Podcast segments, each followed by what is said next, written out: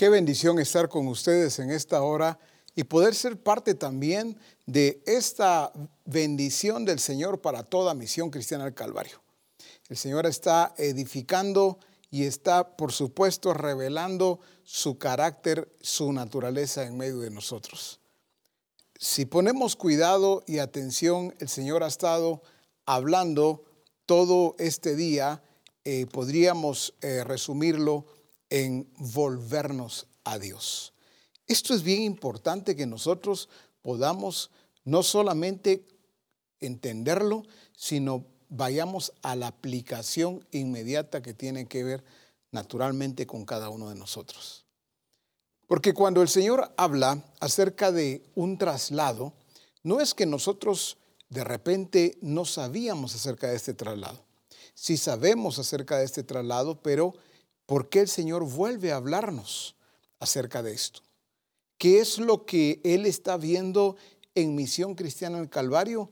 Pues cuando habla acerca también de un cambio de mentalidad, un cambio de estilo de vida, definitivamente el Señor está diciendo algo muy claro, es no solamente una palabra, un mensaje claro, sino muy contundente para Misión Cristiana del Calvario, por supuesto, para todos y cada uno de nosotros. Quiero hoy llevarlos juntos a las escrituras, allá en Isaías capítulo 44 y verso 22. Vamos a leerlo en la versión Reina Valera 60. Isaías 44, 22. Dice, yo deshice como una nube tus rebeliones y como niebla tus pecados. Vuélvete a mí porque yo te redimí. Vamos a leerlo nuevamente. Dice, yo deshice como una nube tus rebeliones y como niebla tus pecados. Se nos enseñó hoy que fuimos libertados, pero pongamos cuidado con lo que sigue diciendo. Vuélvete a mí porque yo te redimí. Veamos lo que dice esa misma verdad en la versión Dios habla hoy. Dice, yo he hecho desaparecer tus faltas y pecados como desaparecen las nubes. Pero dice, vuélvete a mí, pues yo te he libertado.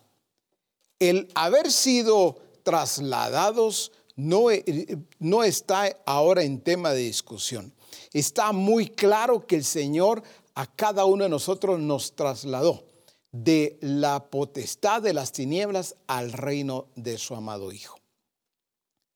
Él nos libertó. Sin embargo, Él está haciendo un llamado y dice, vuélvete a mí, pues yo te he libertado. Dice en segunda de Pedro capítulo 2 y verso 20 en la versión de las Américas.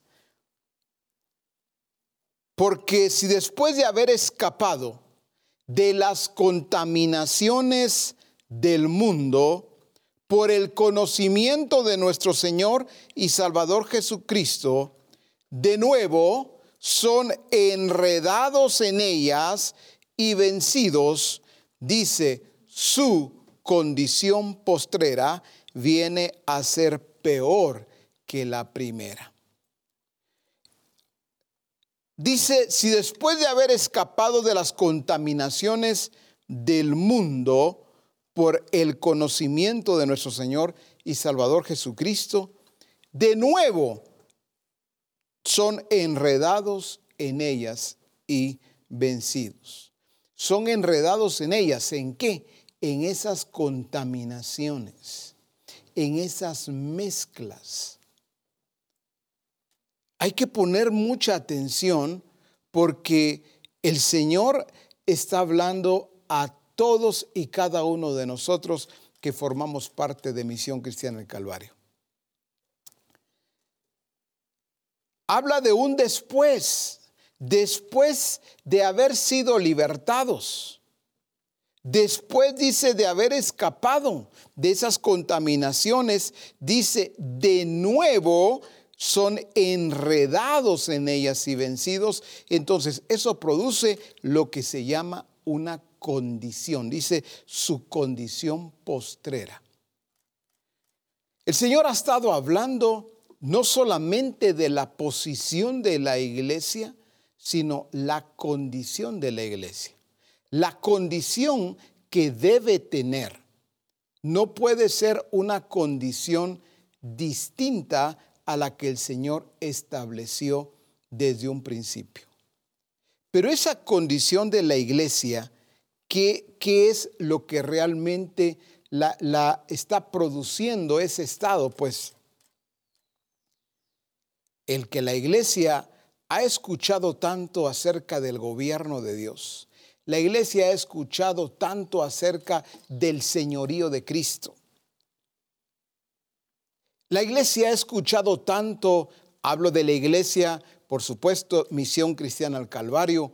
Eh, no con esto estoy diciendo que solo Misión Cristiana al Calvario es la iglesia, pero estoy y como todos pues estamos hablando eh, de delante y de parte del Señor a toda Misión Cristiana al Calvario. En este caso, cuando se habla entonces de su condición, ¿cuál es la condición real? La mi condición la condición de todos y cada uno, no solamente de los ministerios, todos los ministros, discípulos, discipuladores en general. ¿Cuál es la condición real? No sé por qué, pero muchas veces cada uno ve una condición distinta. Un día decía nuestro apóstol en Reforma que Muchos pueden estar mal, pero no se percatan, no cuando se les enseña no lo aceptan. Dicen, "No, yo estoy bien. Eso no es conmigo." Pero la iglesia tiene una condición, pero la responsabilidad de cada uno de nosotros es verdaderamente saber cuál es la condición que tenemos delante del Señor. Recuerden ustedes que en aquellos tiempos, algunos de repente eran muy dados a preguntarle a alguien y decirle, por ejemplo, dígame usted cómo me ve. A ver, dígame cómo me ve. Y regularmente cuando lo hacía un discípulo, sabía con quién hacerlo, a quién preguntarle eso. Se lo preguntaba ciertamente a alguien que le tenía mucha estima, alguien con quien tenía una muy buena amistad y mucha cercanía, y por supuesto le decían lo que quería escuchar. No, yo te veo muy bien, te veo muy bendecido, muy bendecida. Veo cómo el Señor te está levantando. Veo la gracia de Dios en ti. Yo te veo como un instrumento de Dios. Y no que no seamos eso pero en algunos casos, pues solamente decían algo que en este caso eh, el que preguntaba quería escuchar. Decía, muchas gracias, un apretón de manos, un abrazo, porque me dijo algo que realmente yo quería escuchar. Pero para comenzar, la responsabilidad, cuando hablamos de condición, la responsabilidad es personal. No puedo asumir que estoy bien.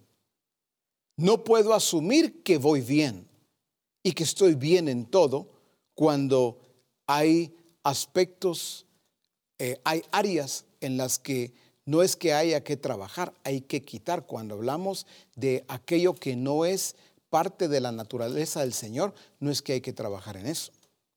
Hay que quitarlo. Ya hemos escuchado bastante de ello.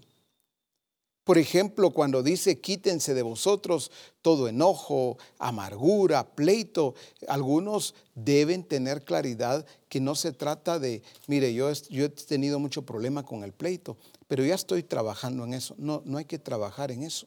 Sencillamente hay que quitarlo. Hay que trabajar de la mano con el Señor. Hay que trabajar juntamente con el Espíritu Santo. Y Él trabaja en el desarrollo de la naturaleza de, nuestro Padre. Él trabaja en el desarrollo del carácter de Cristo. Ahí es donde Él está trabajando. Ahora, Cuando se habla de condición, hay algunos, y esto creo que va a ser muy claro también para todos y cada uno de nosotros, hay algunos que han llevado todo a un proceso o a procesos. Y quiero ayudar un poco en esto también. Hay que saber identificar, saber diferenciar cuando se está en un proceso del Señor y cuando realmente no tiene que ver con un proceso del Señor. Por ejemplo, voy a usar cualquier eh, idea, cualquier ejemplo que venga ahora, en el área eh, sentimental o emocional. Pueden hacerse decisiones equivocadas y cuando las cosas están o van mal o salen mal.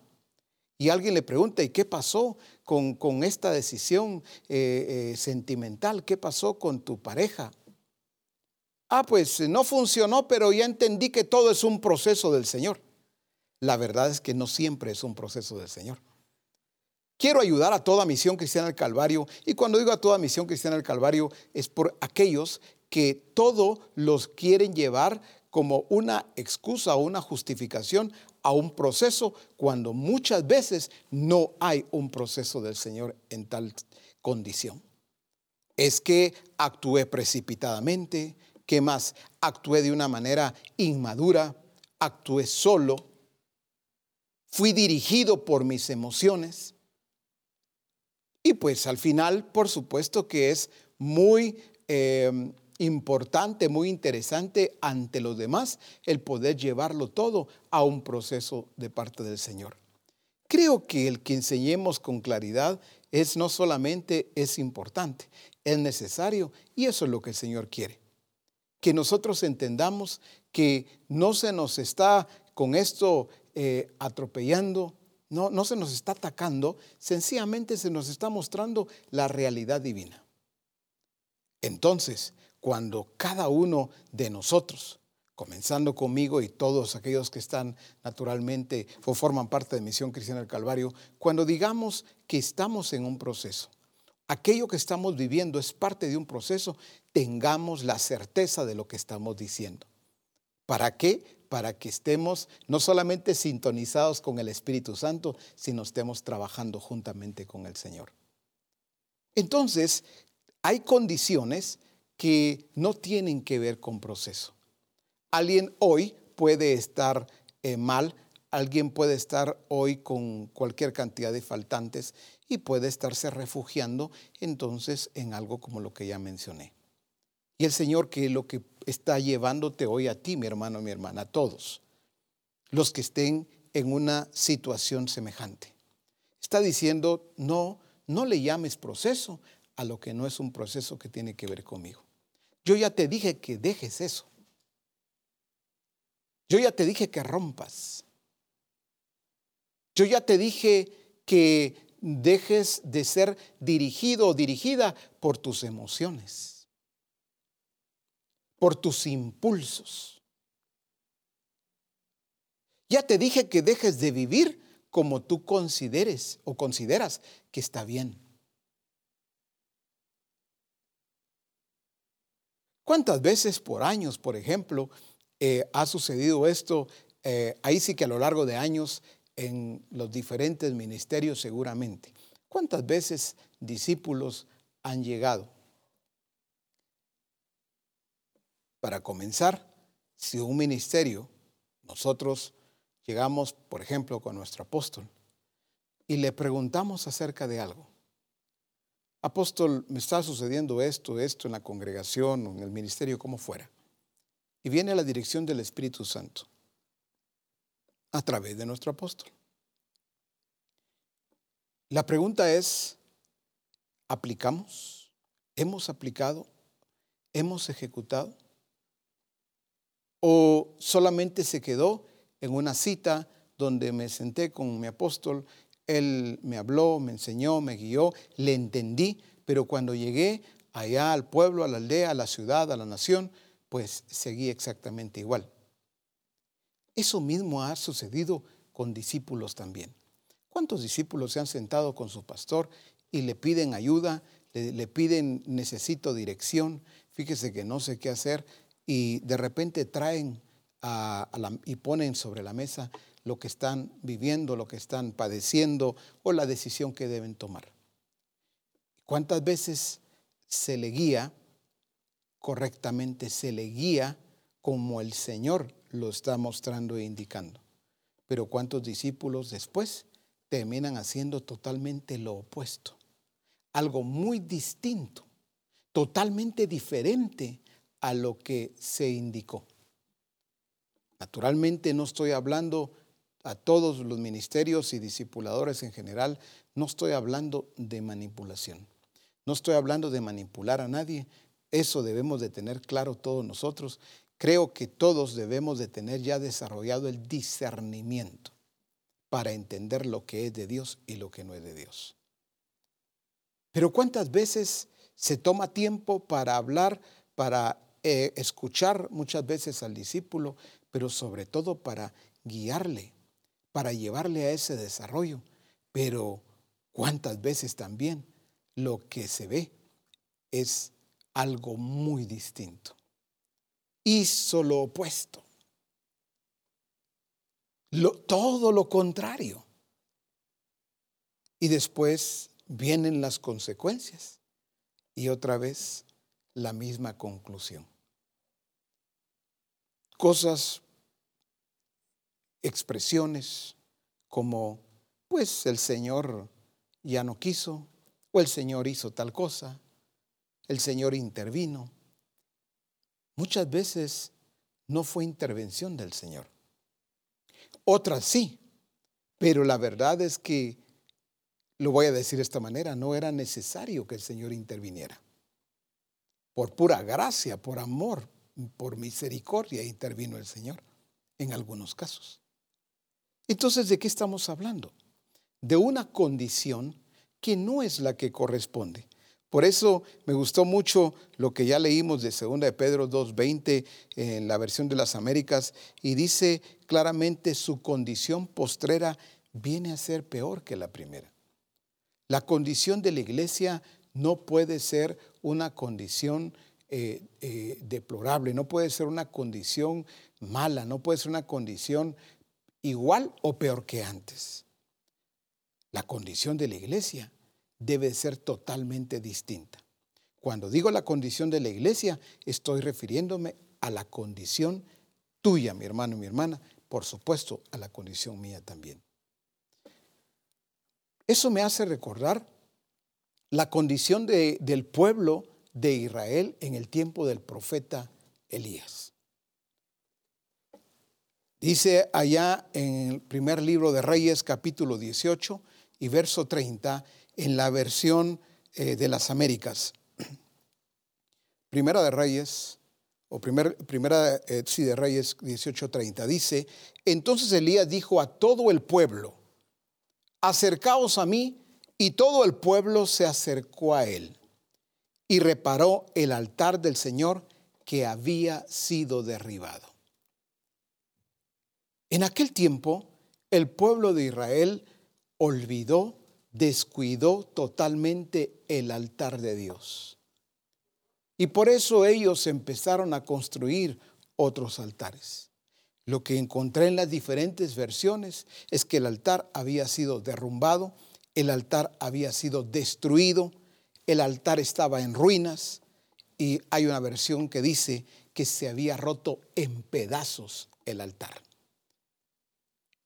Cuando se veía entonces el altar roto en pedazos, derrumbado, en ruinas. Eso estaba hablando del estado del pueblo de Israel. ¿Cuál era el estado real? Seguramente ellos nunca dirían que estaban mal. Ellos seguramente dirían, no, nosotros estamos bien. Nosotros estamos bendecidos. Aleluya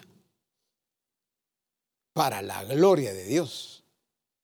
Sin embargo, el altar solo reflejaba la condición real de todo el pueblo. Por eso lo que hace el profeta Elías es acercarlos a todos y ante ellos comienza eh, a arreglar comienza a edificar, a restaurar el altar que había sido derrumbado.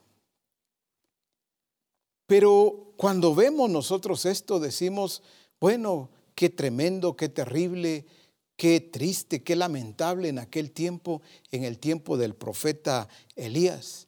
Pero la pregunta es hoy, ¿cómo está ese altar? En cada uno de nosotros. Por supuesto que no estoy hablando, no me estoy refiriendo al altar del templo. Ese altar donde eh, muchos han, han hecho de ese altar en un templo, lo han espiritualizado tanto. Lo han vuelto algo místico. Claro, esperamos que en Misión Cristiana del Calvario no haya ningún pastor así, pero ¿cuántos eh, no dejaban ni siquiera, no, no hermano, no se acerque al altar? Este lugar es santo o es santísimo. Pero no estamos hablando de ese altar. Creo que en otro momento se puede hablar cuando se hable de seguramente del templo. Pero estamos hablando de la condición de el pueblo de Dios. La condición en este caso de cada uno de los discípulos delante del Señor. Voy a decirlo de esta manera y creo que nos va a ayudar y vamos a entenderlo con mejor precisión. Se hace notorio cómo está el altar en las actitudes de cada uno. Se hace notorio cómo está el altar en las decisiones que están tomando. Se hace notorio cómo está el altar en esas prioridades, lo que han vuelto convertido en su prioridad la expresión que están teniendo, eso habla de cómo está el altar. En aquel tiempo, en el tiempo del profeta Elías, levantaron un altar que tenía que ver con Baal. Y todo lo que tenía que ver con Baal, y se volvió después los, también los Baales, el pueblo estaba muy contento, estaba muy conformado a ese sistema, a esa religiosidad. Por supuesto que esto nunca va a tener que ver nada con el Señor, la religiosidad. Me hace recordar cuando el apóstol Pablo llega a la iglesia allá en, en Atenas, recuerdan, comienza a caminar en aquel aerópago. Y viene el apóstol Pablo y comienza a caminar y ve que eh, hay cualquier cantidad de altares al Dios del sol, al Dios de la lluvia, al Dios de la fertilidad, al Dios de la siembra, al Dios de la cosecha.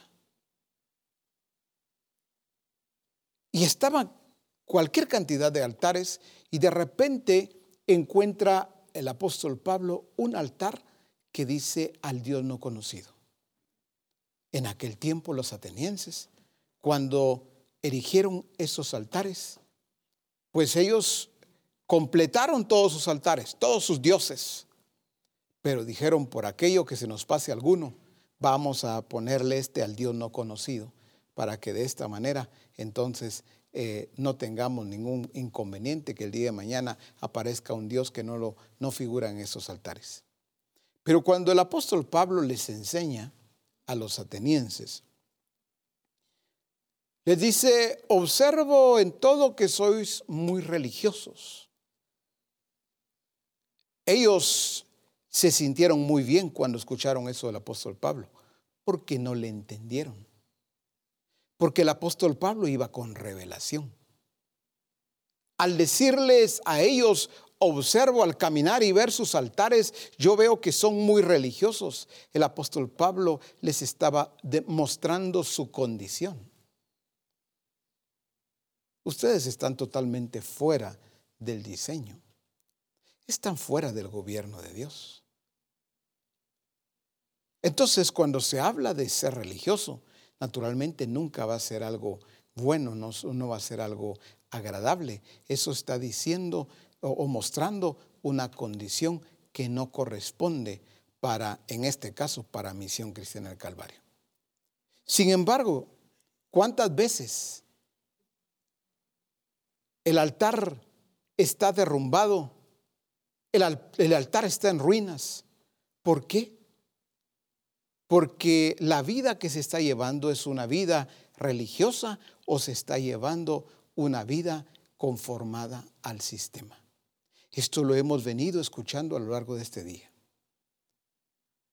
En donde, por ejemplo, podríamos decir, yo gracias a Dios no tengo ningún otro Dios. Mi Dios es único. Solo tengo un Dios. Y puedo hablar muy bien del Dios que yo tengo. Decir muchas cosas bonitas. Sin embargo, cuando, a ver, estos ejemplos pueden ayudarnos. Cuando yo hago de mi hogar, de mi familia, lo más importante.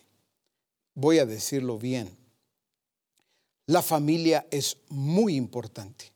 No es importante, solamente es muy importante. Pero cuando pongo mi familia por encima de Dios, es muy fácil de identificar cómo está ese altar. Cuando pongo mi matrimonio por encima del Dios que gobierna. Cuando pongo mis finanzas. Cuando pongo una relación, ya sea eh, sentimental, una relación de amistad, la que fuera, por encima de Dios. Eso ya me está diciendo cómo está el altar de ese discípulo. Cuando pongo mi negocio o mi trabajo hay quienes les puede faltar cualquier cosa. Hace mucho no escuchan al Señor, no buscan al Señor, no tienen comunión con Él, intimidad con Él. Pero eso parece que no importa. Pero que no me vaya a faltar algo en mis finanzas, que no me vaya a faltar mi trabajo no, no, no, ahí sí que no se me pase ni siquiera una hora extra porque tienen que pagármela. Entonces, ¿cuántas veces hemos posicionado en un lugar que no corresponde lo que ya mencioné, sea negocio, trabajo, amistad, una relación, etcétera, etcétera? Ojo pues con esto, porque lo que sucede allí es que estamos estableciendo un Dios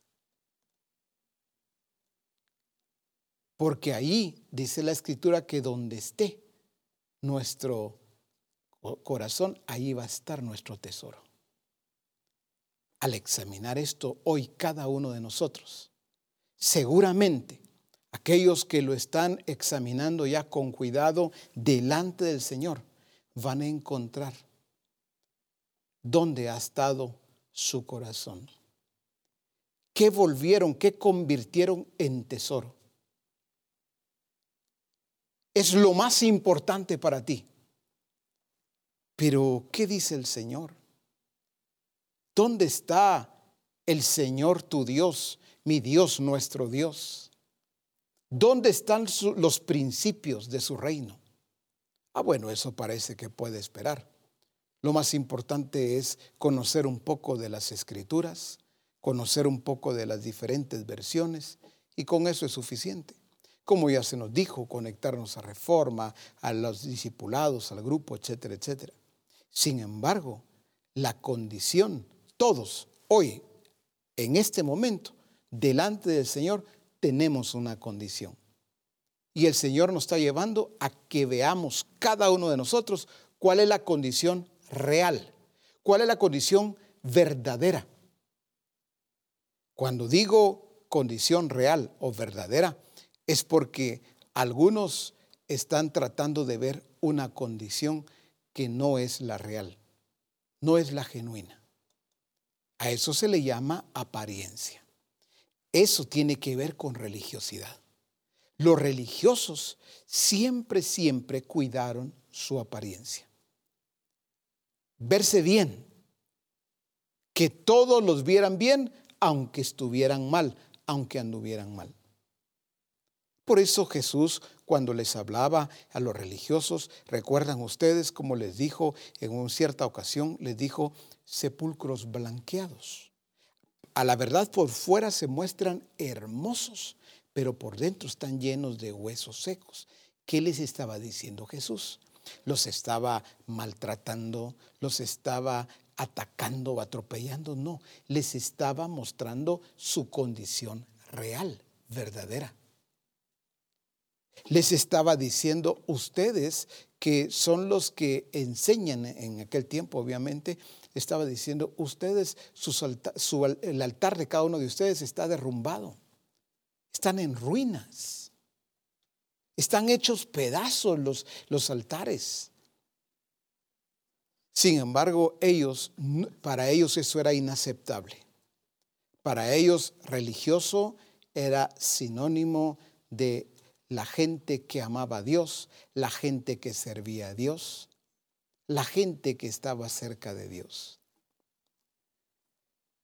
Por eso la condición que hoy puede dejar ver, dejar notar un discípulo, al cambiar sus prioridades, por ejemplo. ¿Cuánto se nos ha hablado de eso?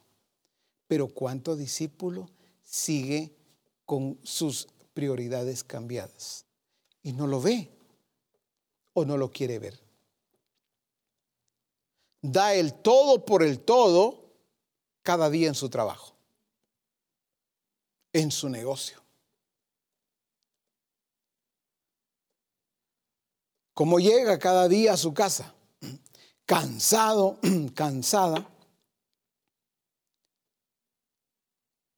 toda, toda su energía, todo su tiempo, todo su vigor, toda su pasión, todo lo está dejando allí.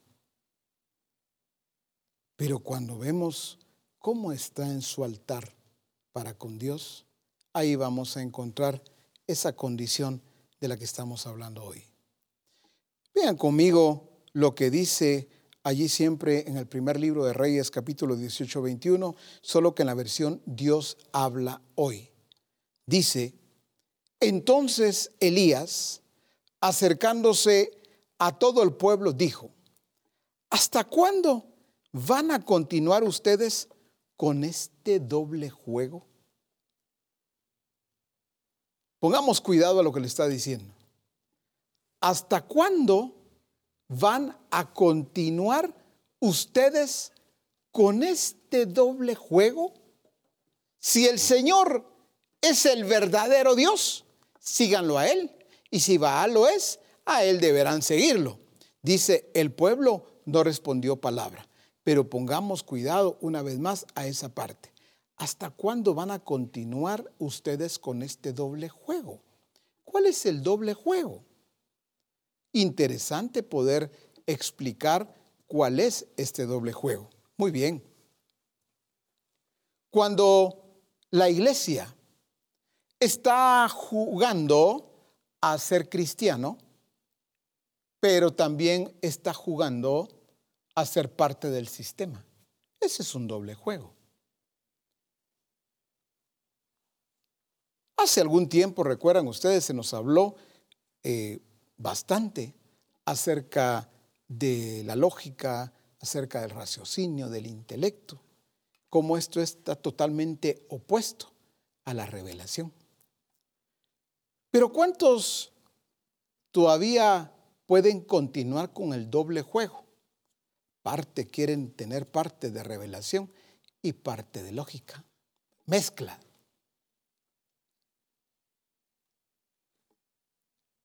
Aquellos que se hacen al sistema en ciertas ocasiones o en ciertos momentos o circunstancias, pero en otros se hacen al, llamémosle así, a la vida espiritual.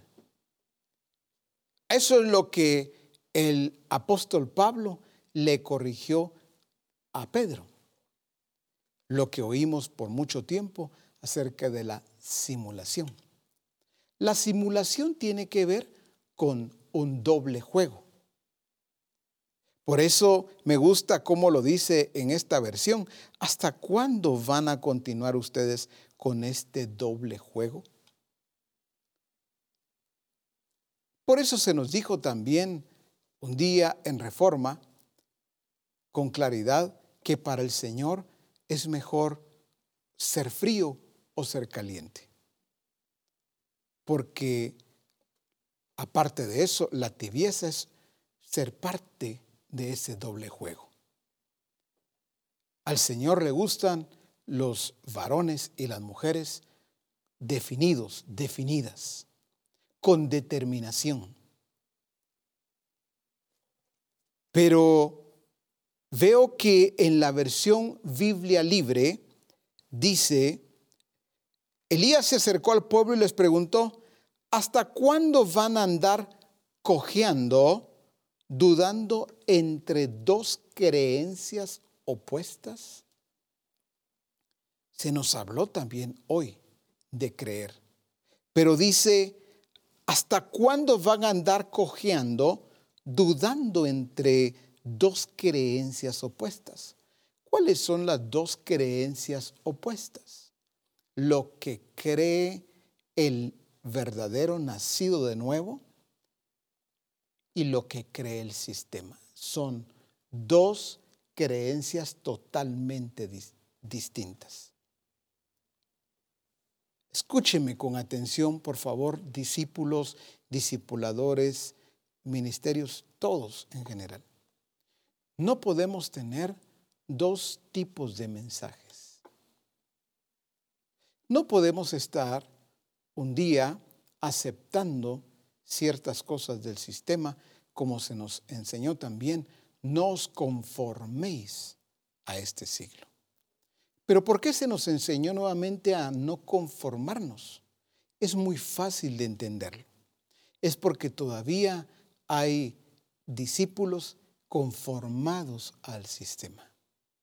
Sé que fácilmente alguien podría decir, no, yo gracias a Dios no estoy conformado al sistema. Ese tipo de respuestas muy rápidas que muchas veces damos, porque es inaceptable para nosotros mismos, ¿verdad? Que nos digan en algún momento que estamos eh, viviendo en dos creencias diametralmente opuestas. Entonces, como ese es inaceptable, no, yo no tengo problema, fíjese. Pero cuando vemos otra vez el altar, nos está hablando de esa condición. Si hay mezclas, sí se está haciendo al sistema. Y la escritura habla claramente que el que se hace amigo del mundo se constituye enemigo de Dios. ¿Cuántas veces predicadores han dicho que el enemigo de Dios es Satanás? ¿Cuántas veces han dicho que el enemigo de Dios es, el sistema y es correcto? Otros dicen que son enemigos de Dios aquellos eh, impíos, aquellos pecadores, esos son enemigos de Dios, así dicen muchos. Pero la verdad es que dentro de los templos hay muchos que se han constituido enemigos de Dios.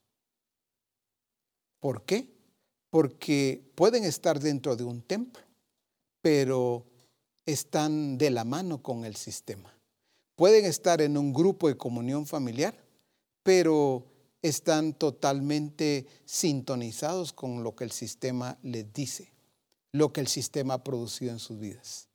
Entonces es muy claro que allí hay dos mensajes, allí hay dualidad.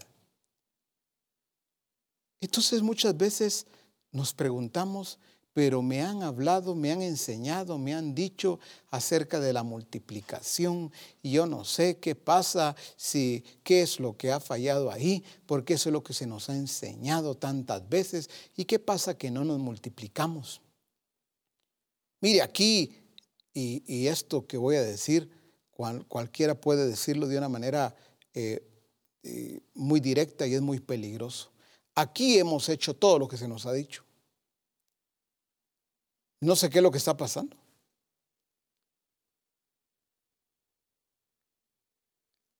Entonces pareciera que o Dios no habló, o se confundió el apóstol, la asistencia apostólica, quien, quien fuera el pastor de una congregación, porque aquí, mire, no hay forma, aquí no nos estamos multiplicando. ¿Hace cuánto tiempo el Señor nos habló de la multiplicación de modelos? Sería, lo voy a decir así, sería trágico que se multiplicara una iglesia con una condición que no corresponde a la condición de los resucitados en Cristo. Sería trágico. Solo multiplicaríamos, nos multiplicaríamos en número. Muchos más hombres, muchos más mujeres, jóvenes, adultos, etcétera, etcétera. Pero sin expresar la vida de Cristo verdaderamente. Esa pregunta algunos suelen hacerla, se la hacen a su pastor o se la hacen al, pastor de distrito o se la pueden hacer a, a la asistencia apostólica, al apóstol mismo. Pero mire, aquí hemos hecho todo lo que se nos ha dicho. Muy peligroso hablar de una manera precipitada y asegurar algo sin examinar verdaderamente. Cuando una condición no es la que corresponde, naturalmente el altar está arruinado. El altar está derrumbado, está en ruinas. Entonces, la pregunta para el Señor no sería ¿por qué no nos multiplicamos? Sino más bien Él nos diría, revisa qué fue lo que arruinó ese altar. Revisa qué fue lo que derribó ese altar. Ese altar no debía de haber sido derribado. Ese altar no debería estar en pedazos. Ese altar tenía y tiene que ver con tu responsabilidad. Ese altar solamente habla de tu condición.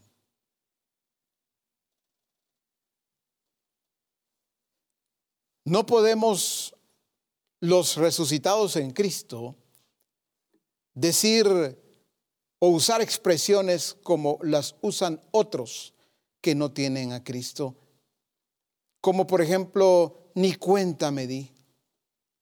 Mire, cuando yo sentí, no sé qué me pasó, cuando yo sentí ya estaba en esta situación, en esta circunstancia, no sé qué pasó.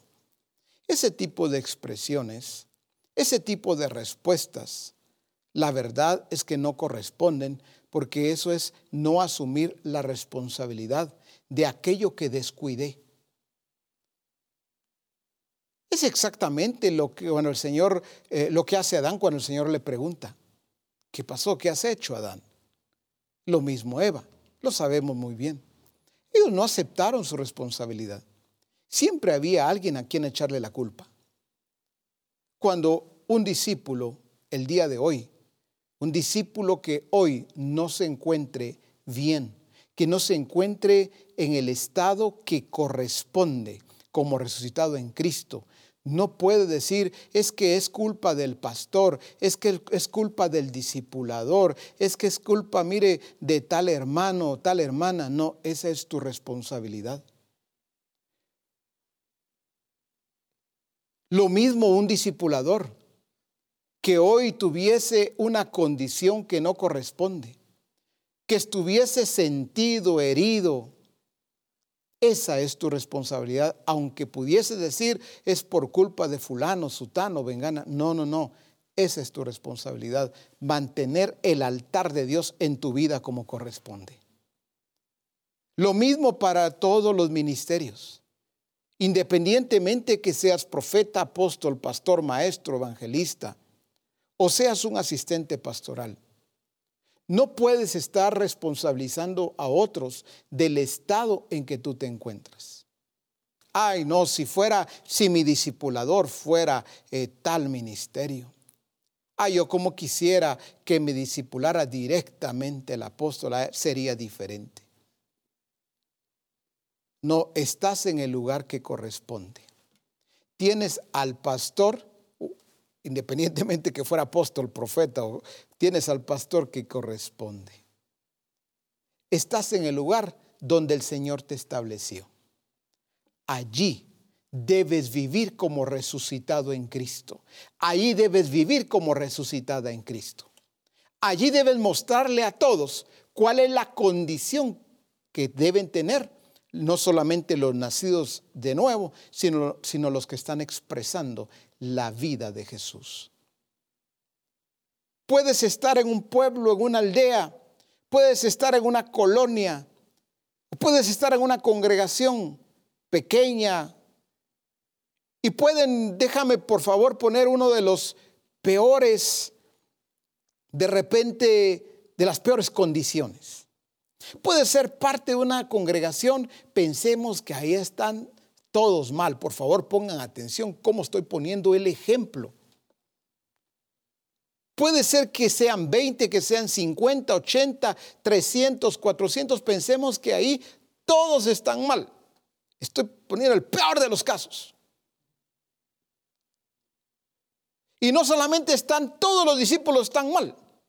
Están mal los de alabanza, están mal los de, los de multimedia, está mal hasta el pastor.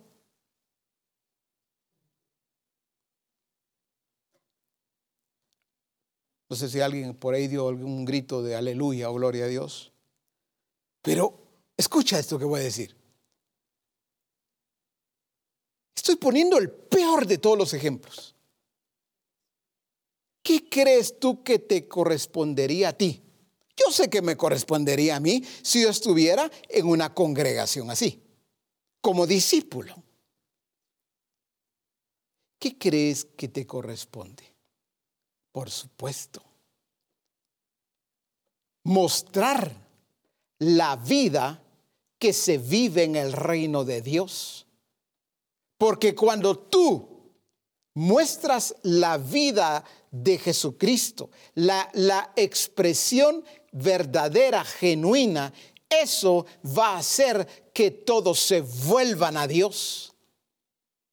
Aunque no estés predicando, aunque no te pares en el púlpito, tú eres suficiente, escúchame bien, en un caso trágico donde todo mundo está mal, el peor de todos los casos, tú serías el instrumento de Dios. Tú serías no solamente el portador de su presencia, sino también la viva expresión de Cristo Jesús para que todos se vuelvan a Dios. Cuando Jesús apareció, dice, una ciudad asentada en tinieblas vio gran luz.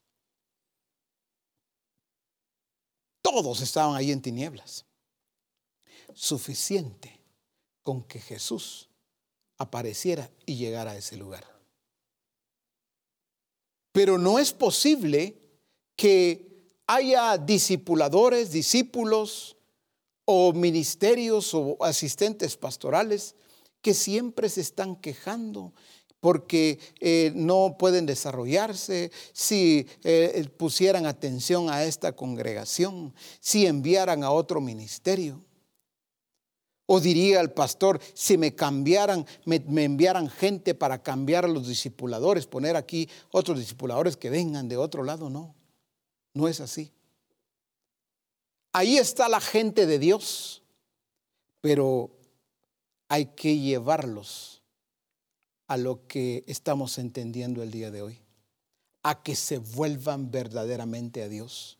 No, no, no nos equivoquemos. No estoy hablando de aquellos pecadores, aquellos que no han venido a los pies de Cristo.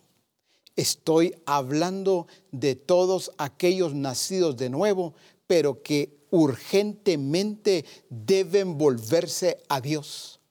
Porque la vida que están viviendo en su matrimonio, la vida que están viviendo en su hogar, en su familia, La vida que están viviendo en cualquiera de las esferas que hemos mencionado es una vida que no es conforme a la voluntad de nuestro Dios. Es una vida que está reflejando que hay muchos desaciertos, que hay faltantes. Está mostrando que el altar está derrumbado. Por lo tanto, no importa si toca un instrumento o no, no importa si eh, enseña en un grupo, no importa si recibe la enseñanza se conecta, no importa quién sea. Lo importante es escuchar a Dios y saber que este día el Señor ha estado diciendo, vuélvanse a mí, vuélvanse a mí. Y eso tiene que ver con todos y cada uno de nosotros.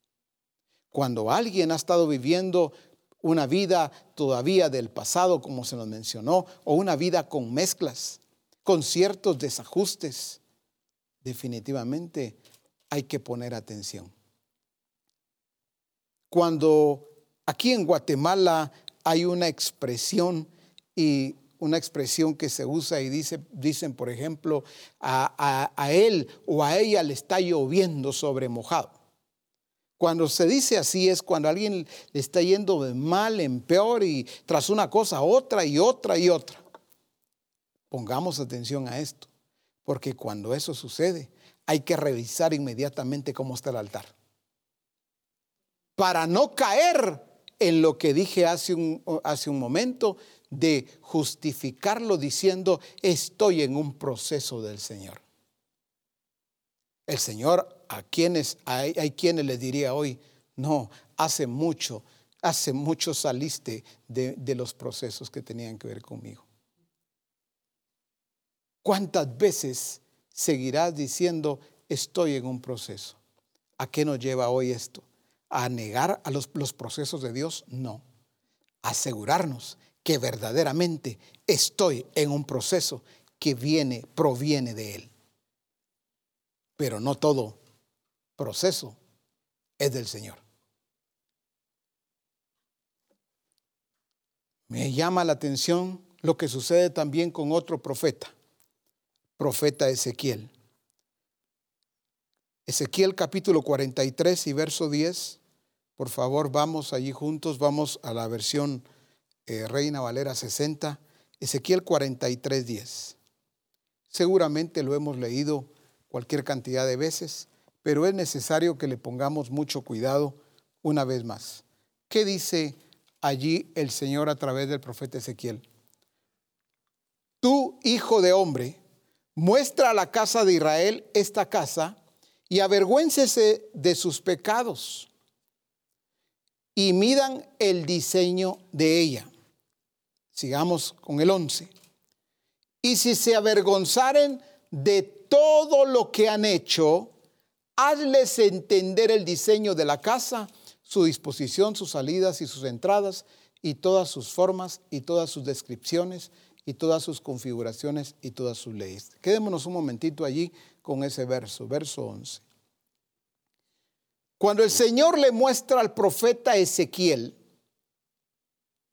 la condición, el Señor le muestra la casa, allá se lo lleva a donde está el Señor mismo, y le muestra la casa, el diseño original.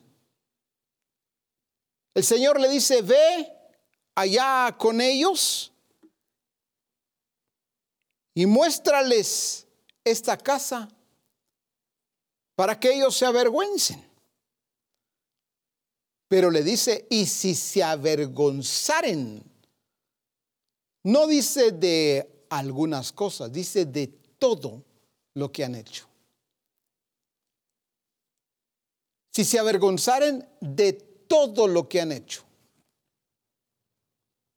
Hay quienes se avergüenzan de algo, de parte de algo que han hecho, pero no es de todo les dice, hazles entender el diseño de la casa. Hoy, Misión Cristiana del Calvario.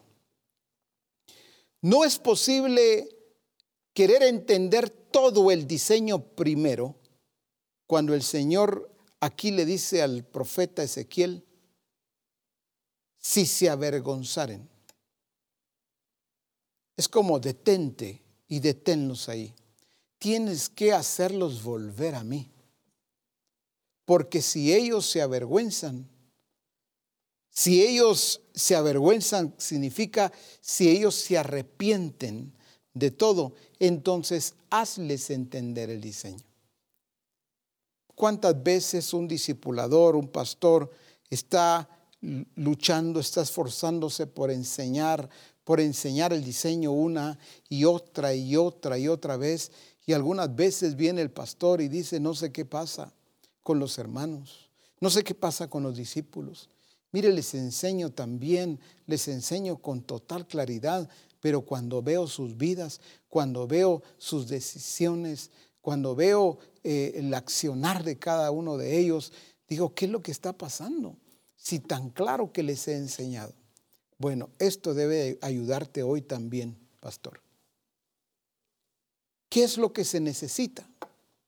Pues hacerlos volver a Dios. Sí, eso. Ah, yo creí que, que ya no, pues esto tiene que ver con aquellos que están fuera. No, es que por eso es que hay que hacerlos volver a Dios, porque pueden estar dentro del templo, dentro de un grupo y totalmente alejados de Dios. Llama mucho mi atención que uno de los grandes pecados del pueblo en aquel tiempo, no solamente en el tiempo del profeta Elías, ni solamente en el tiempo del profeta Ezequiel, en el tiempo de Jesús. Uno de sus, lo voy a por usar una expresión, de los pecados más grandes del pueblo, era, escuchen, creer que todo estaba bien. Eso era uno de los grandes pecados porque para ellos todo estaba bien. Si regresamos un momento a lo que estaban a los que estaban edificando en el tiempo del profeta Ezequiel, ellos no consideraban que estuvieran mal. En primer lugar, ellos estaban edificando una casa. Hoy ustedes y yo sabemos que era una casa totalmente distinta. Sí, pero para ellos lo más importante es que estaban edificando, estaban construyendo, estaban ocupados. Lo voy a decir así, estaban sirviendo al Señor, a la manera de ellos. Entonces, para ellos todo estaba bien.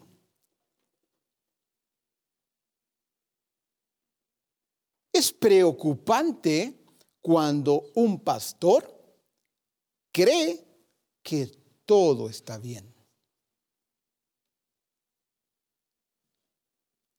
Regularmente, cuando saludamos, a veces usamos una expresión. ¿Qué tal? ¿Cómo está? ¿Bien? Todo bien. ¿Todo bien? Ah, súper, estamos muy bien.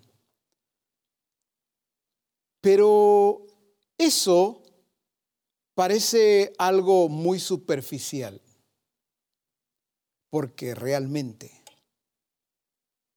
en muchos casos no está todo bien. ¿Cuántas veces el pastor podría decir, responder ante cualquiera y decir, aquí gracias a Dios estamos bien? Y al evaluar podríamos decir, ¿y qué pasa con la alabanza? ¿Y qué pasa con los servidores? ¿Y qué pasa con el discipulado?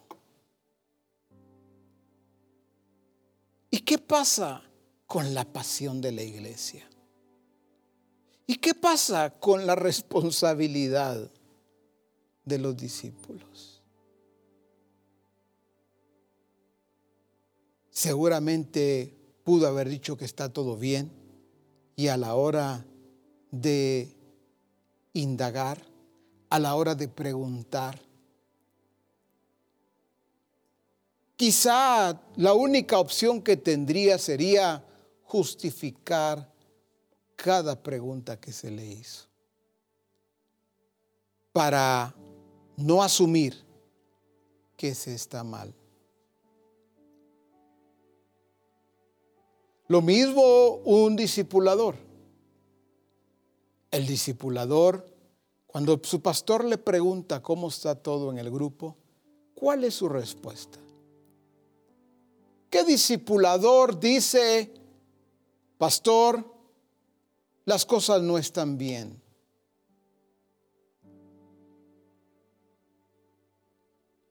¿Qué discipulador ha dicho, pastor, necesito urgentemente volverme a Dios ahora mismo?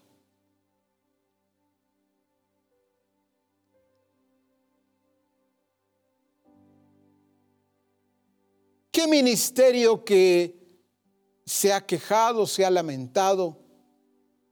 Otras veces quizá no lo ha hecho, pero al final no ha tenido el fruto deseado. ¿Qué ministerio le diría, apóstol, necesito de su ayuda porque debo volverme a Dios inmediatamente? No estoy hablando asuntos de pecados, cometió un pecado y por eso debe volverse a Dios. Eso ya lo entendemos nosotros. Estoy hablando de ese estado de conformismo, ese estado donde yo creo que todo está bien. ¿Y cómo está, pastor? ¿Cómo está? Eh, todo bien, todo bien. Gracias a Dios. Se me fueron tres músicos últimamente. Los grupos se me vinieron abajo.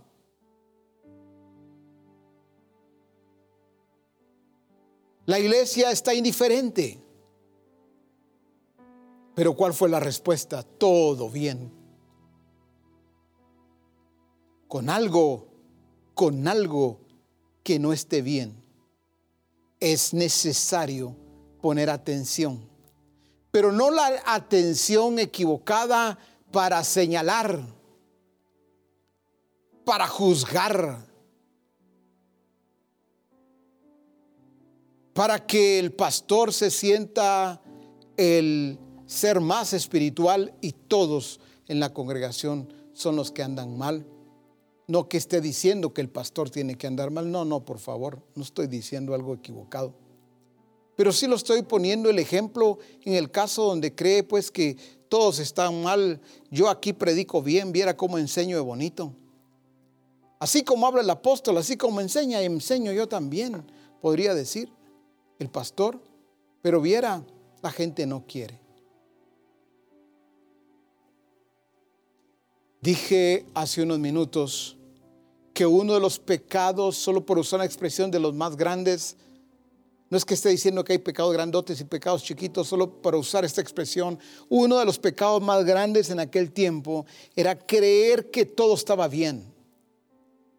Les voy a hacer recordar algo muy importante. Cuando Jesús, para que veamos esa condición, cuando Jesús les hablaba a ellos, cuando Dios les hablaba a ellos, no aceptaban la condición que Él les estaba mostrando.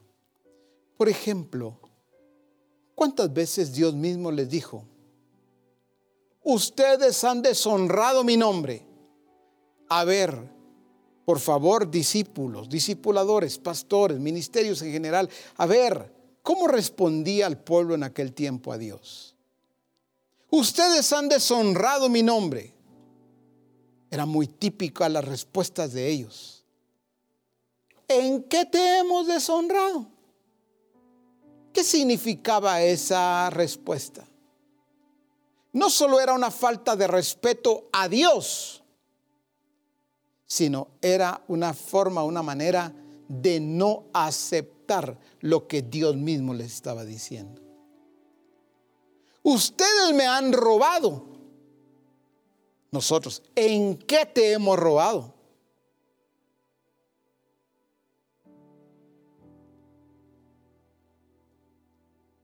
En el tiempo de Jesús, ¿cuántas veces Jesús les mostró su condición.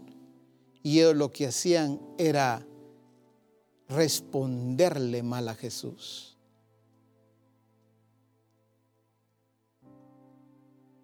Vosotros sois hijos de vuestro padre el diablo. Nosotros. Nosotros, nuestro padre Abraham, le decían. Espérate, espérate, nosotros no somos hijos de fornicación. Nunca le aceptaban a Jesús. Lo que Él les mostraba, la realidad. ¿Qué buscaba Jesús? Dejarlos mal delante de todos, que se burlaran de ellos. Jesús estaba llevándolos a que se volvieran a Dios. Por eso llama mucho mi atención lo que sucede cuando Jesús llega y comienza a enseñar. ¿Cómo comienza Jesús? Lo hemos leído y hemos enseñado de eso muchas veces. Arrepentíos. Arrepentíos. Cuando Jesús comienza hablando y llevándolos al arrepentimiento, es porque Jesús estaba trayendo el reino de Dios y su Padre y nuestro Padre. Estaba trayendo un reino con principios, con reglas totalmente diferentes a las que ellos tenían. Pero a ese reino se entra con arrepentimiento. Pero, ¿qué es lo que realmente sucede y sucedía en aquel tiempo? No había forma de que aceptaran lo que Jesús les decía. Si hoy un ministerio, un asistente, discipulador, discípulo, quien fuera, dijera, no, yo no necesito volverme a Dios es no haber entendido a Dios en todo este día.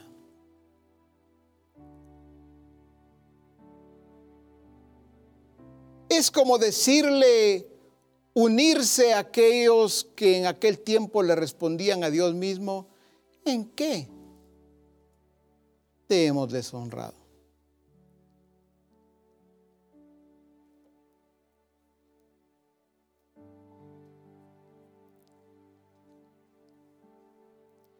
Un día le dijeron a Jesús, Malaquías 3:7 en la versión hispanoamericana, dice, desde los días de sus antecesores, se apartaron de mis preceptos y continúan incumpliéndolos. Repito, continúan incumpliendo, incumpliéndolos. Dice, vuélvanse a mí y yo me volveré hacia ustedes. Dice el Señor del universo. Sin embargo, ustedes replican, ¿en qué hemos de cambiar? Es como, ¿cómo así? Les está hablando el rey del universo, el Señor del universo. Ustedes siguen incumpliendo lo que yo les he mandado. Pero vuélvanse a mí y yo me voy a volver a ustedes. ¿En qué hemos de cambiar? Esa manera de asumir que todo está bien. Yo no necesito cambiar. Es el grupo el que me pusieron, el pastor saber ¿qué estaré pagando para que me pusiera en ese grupo? Yo no tengo la culpa. Yo no pedí estar en ese grupo. O ese discipulador que me pusieron, ay Dios.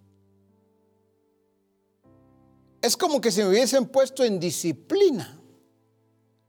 La iglesia donde me enviaron, donde me pusieron como pastor, durísimo. No sé qué estaré pagando. Es como decirle, Señor, tú te equivocaste. Yo estoy bien. No tenías que ponerme en ese grupo, no, no, tenías que ponerme en esa congregación, esa iglesia, como le llaman algunos, o en ese lugar que es tan difícil, en esa colonia, en ese vecindario, en ese barrio, es duro en el sector donde me encuentro es difícil.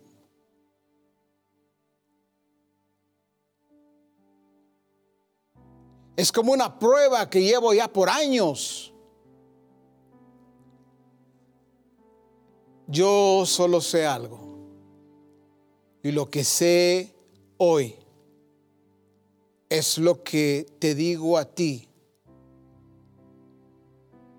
y es lo que puedo decirle a toda misión cristiana al Calvario. Vuélvanse a mí, dice el Señor.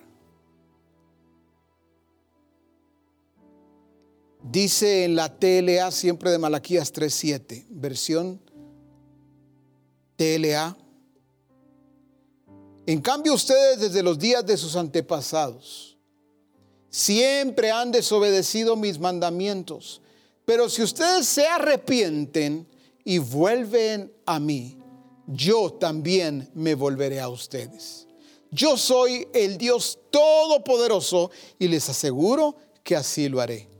Ustedes me preguntan, ¿y de qué tenemos que arrepentirnos?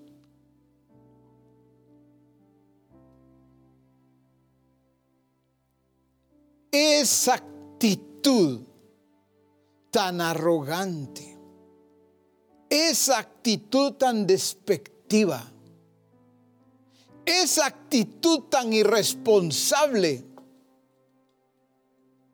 no era de uno, de dos o de, tres, era el pueblo, así le hablaban al Dios del universo, al Dios omnipotente, al Dios todopoderoso, así le respondían.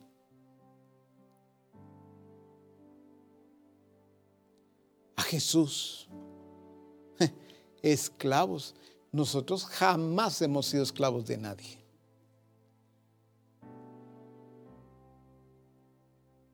Por eso, arrepentimiento verdadero tiene que ver con cambio de actitud. En la versión NTV le dice que le respondieron, ¿cómo podemos volver cuando nunca nos fuimos. ¿Cómo así? Vuélvanse a mí. Si nunca nos fuimos, aquí estamos. Profeta, apóstol, pastor X, ¿sabe? Esa palabra debe predicarse a los que se fueron, a los que no están, para que vuelvan. No te equivoques esta palabra que sale del corazón y de la boca de Dios a través de sus instrumentos es para misión cristiana al Calvario, donde el Señor está diciendo a todos, vuélvanse a mí, vuélvanse a mí. Todas esas, esas acciones que eh, hemos visto, los ejemplos que puse y todos los ejemplos que tampoco he puesto, pero igual tienen que ver con mezclas, tiene que ver con esa vida con doble juego, naturalmente debe llevar a todos a un arrepentimiento. En la versión message me impactó mucho cómo el Señor les habló y solo resalto esta parte.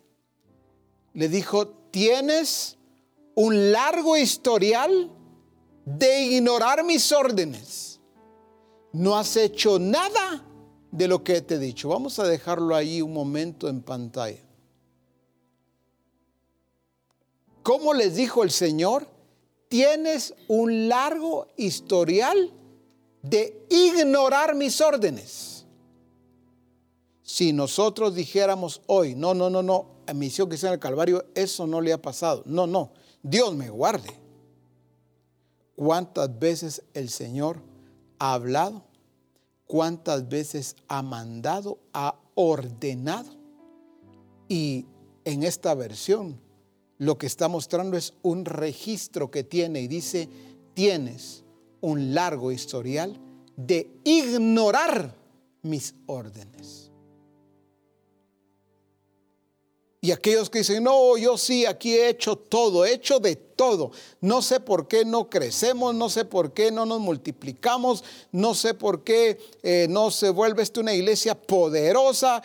Le está diciendo, no has hecho nada de lo que te he dicho. Sería muy irresponsable y muy respetuoso de nuestra parte pararnos y decirle, Señor, no, yo he hecho todo lo que tú has dicho. Todo lo que tú has mandado, yo lo he hecho personalmente. Porque comienza con nosotros, esto es para todos. No me atrevería hablarle así al Señor. Y si no hemos hecho todo lo que Él ha mandado, aún así alguien que dijera, pero yo he hecho el 90% de lo que el Señor ha mandado, ese 10% te lleva a una condición que no corresponde.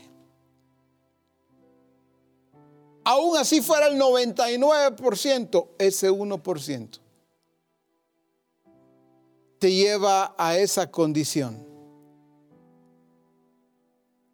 en donde es necesario que nos volvamos a Dios. Cuando hablamos de arrepentimiento, al volvernos a Dios, ¿qué implica el arrepentimiento? Implica un cambio de mentalidad, como se nos habló ya. Pero también un cambio de actitud y de actitudes. Me voy a detener un momento allí para explicar por qué actitud y actitudes. Porque cuando se habla de actitudes, regularmente tiene que ver con los comportamientos que tenemos con los demás.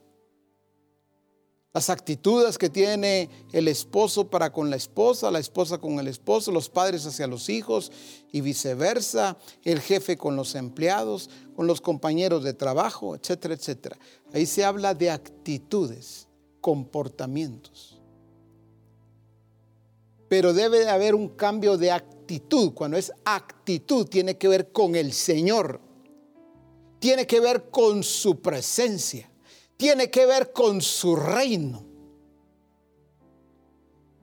¿Qué implica arrepentimiento?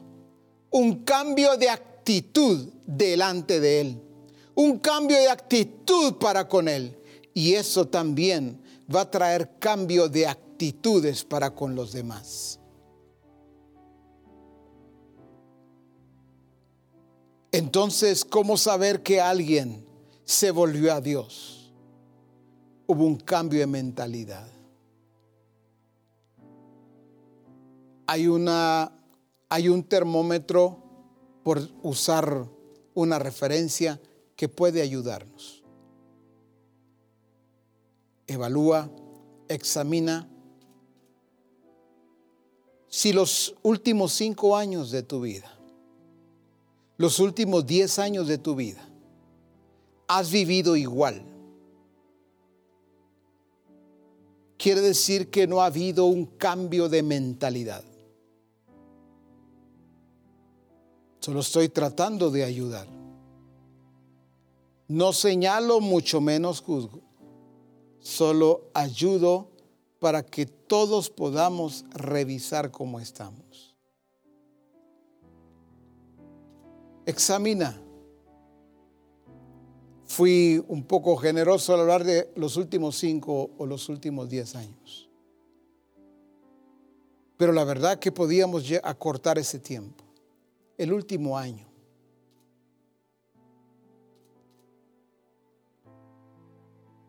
Si no hay cambios trascendentales, quiere decir que no ha habido cambio de mentalidad. ¿Qué más implica el arrepentimiento? Naturalmente el que alguien se volvió de verdad a Dios. Hay un cambio en sus acciones, pero también hay un cambio en sus decisiones, en sus prioridades. Algunos arrepentimiento lo han traducido como sentirse mal y ponerse a llorar y decirle, Señor, perdóname, perdóname, me arrepiento. Pero la verdad, eso muchas veces no tiene un efecto poderoso en el reino de Dios. No por llorar o no llorar, no, sino porque dice que el que confiesa su pecado y se aparta, alcanzará misericordia. Yo puedo llorar o no llorar, pero decir, Señor, yo me arrepiento. Pero continúo viviendo exactamente igual. Entonces no me volví a Dios. Fue un acto emocional. Muy emotivo, por cierto, para algunos.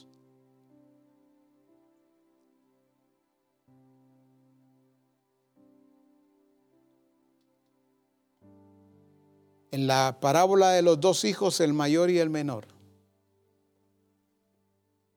Ahí está muy marcado la vida de arrepentimiento y la vida que no tiene ni una pizca de arrepentimiento. Cuando el hijo que se había ido, el padre dijo, este mi hijo muerto era y ha resucitado.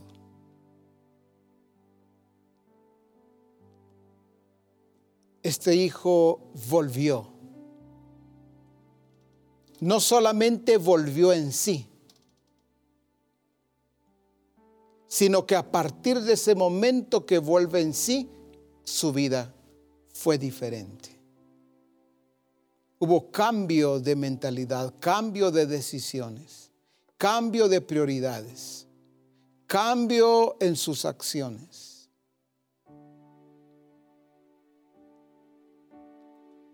En sus hechos. Por eso vemos nosotros que se llama allá este libro Hechos de los Apóstoles. En estos hechos de los apóstoles, en estas acciones de ellos, había una expresión diferente.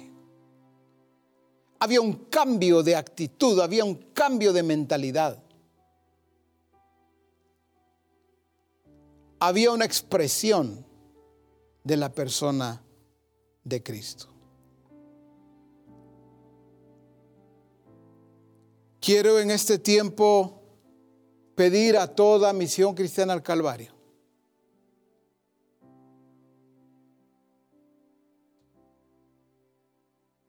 Es un tiempo muy oportuno para que nos volvamos a Dios.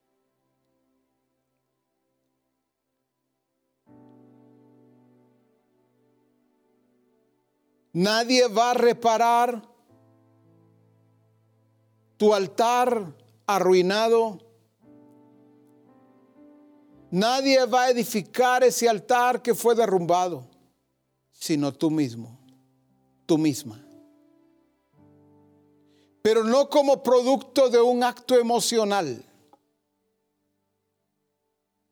sino como producto de volverte y volvernos a Dios verdaderamente.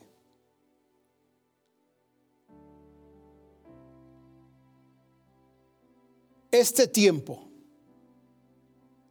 todo este día y este momento, si algo ha estado haciendo el Espíritu Santo es trabajando en todos y cada uno de nosotros para hacernos volver a Dios.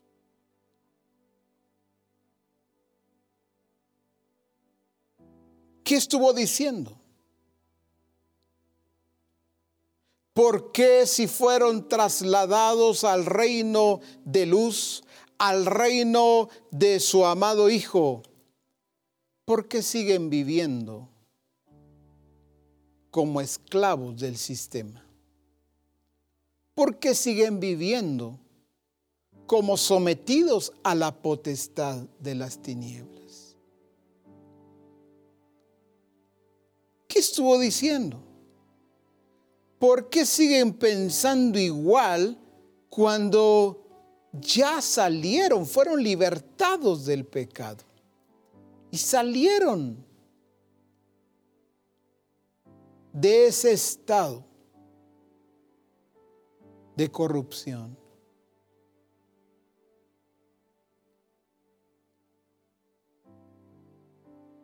¿Qué siguió diciendo? ¿Por qué siguen viviendo o teniendo ese estilo de vida? En donde aparentemente todo está bien todo va bien.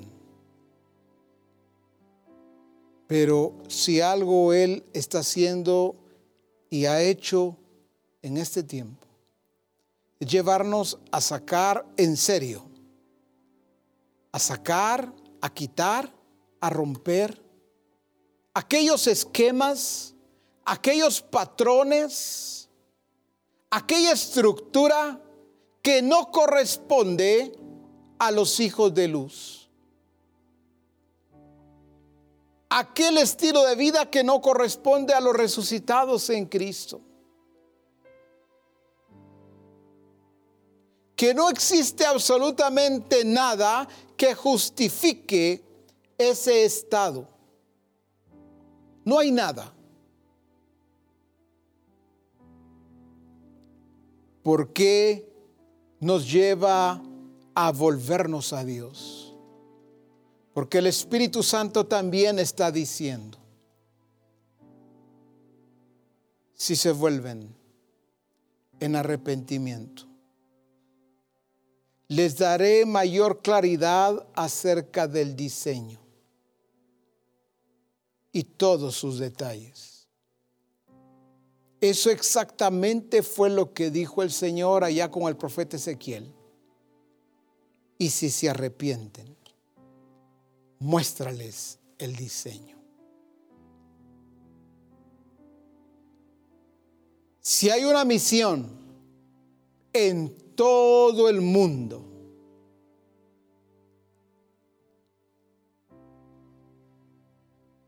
no puedo hablar y no podemos hablar como hemos escuchado en varias ocasiones por otras misiones.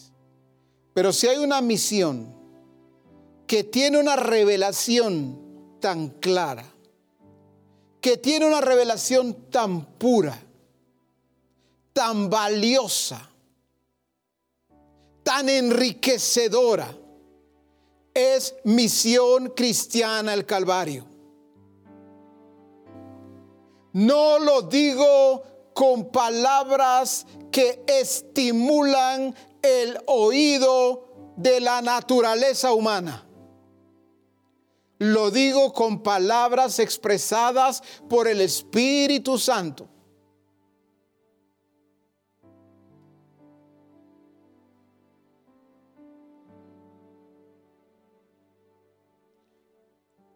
Misión Cristiana al Calvario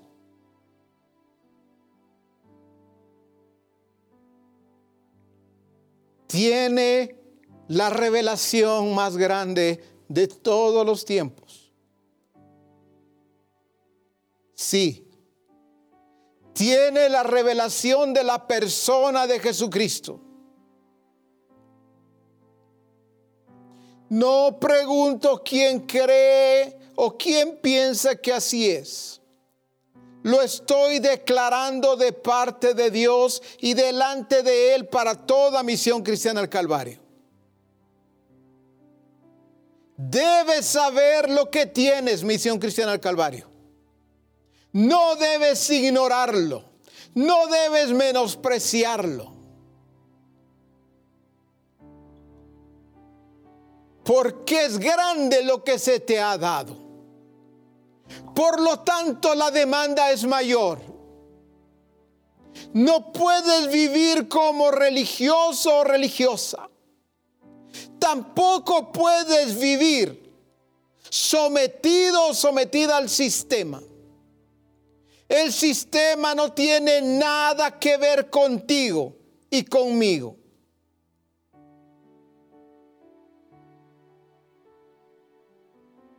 tienes nombre. El nombre que al Señor le ha placido darte. Pero no tienes solamente nombre. Tienes carácter y tienes naturaleza. Por eso se te demanda de acuerdo a los estándares del reino de Dios, no a cualquier otro estándar. Pero cuando digo que se te demanda, tiene que ver con la gloria que se te ha entregado, la gloria que se te ha dado. Por eso el Señor se ha encargado de cuidar, de limpiar, de fortalecer de guiar, de enseñar, pero también de ministrar a Misión Cristiana al Calvario. Quiero que me escuches con mucha atención.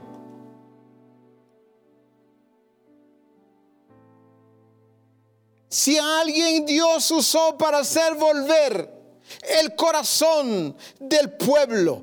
no solo el corazón de los padres hacia los hijos y de los hijos hacia los padres, sino el corazón del pueblo mismo a Dios. Fue a los profetas. Escucha lo que digo. Usó a los profetas en aquel tiempo. Pero la buena noticia que te doy hoy es que esto ya no es un trabajo y una orden que se le da solamente a profetas. Hoy, no importa dónde tú estés, no importa dónde te encuentres, puede ser allí en una colonia, en un barrio muy pequeño, puede ser en una aldea, un pueblo, una ciudad o una nación. Pero a ti el Señor te ha concedido el que puedas traer no a pocos, sino a muchos al arrepentimiento. Hacerlos volver a Dios. Pero escucha lo que te digo. Esto ya no tiene que ver solamente con profetas o solamente con pastores, apóstoles, maestros o evangelistas.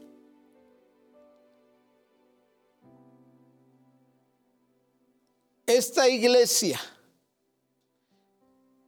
Visión Cristiana al Calvario, escucha, que trae a muchos al arrepentimiento,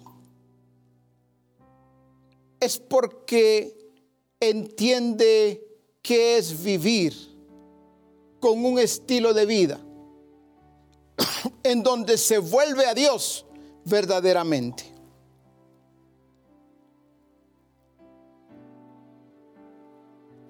No estoy hablando de ese vaivén. Me, me, vuelvo a Dios y otra vez me aparto, me alejo y otra vez vuelvo con mis decisiones todas desordenadas, emociones y demás. Y deben al tiempo otra vez, no, no es un doble juego.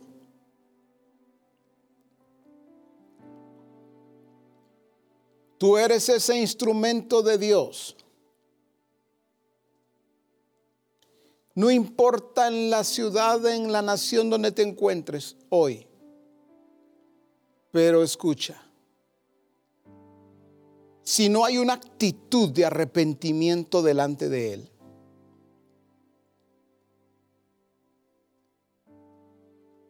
sería algo irreal. Es que se trata de volverse a Dios en serio. Se nos han dado ejemplos que son muy claros. La mujer samaritana.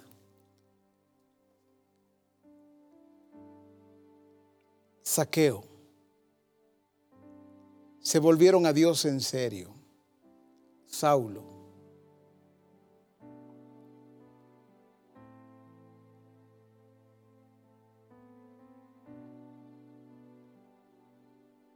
Algunos creen que el arrepentimiento es solo como un acto momentáneo, emocional. Arrepiéntase, sí me arrepiento. Como se nos decía hoy, solo levante su mano y ya estuvo. El arrepentimiento tiene que ver con actitud, entonces con un cambio verdadero de actitud. Una mujer, un hombre, una mujer nueva, una mujer que demuestra que es una resucitada en Cristo. Un varón, un hombre que vive también como un resucitado en Cristo. Donde quiera que estemos, donde quiera que vayamos, vamos a poder hacer volver a muchos a Dios pero ¿sabes por qué? Porque cuando Dios te habló a ti y cuando Dios me habló a mí de volvernos a Él, nos volvimos a Dios en verdad.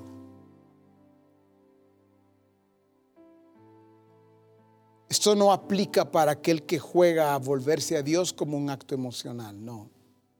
Hablo en verdad, en serio. que hay un cambio de expresión.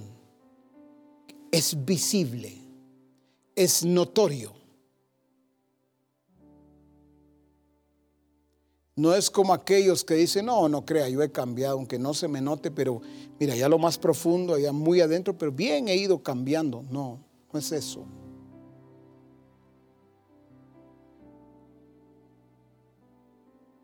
El Señor no hace nada a medias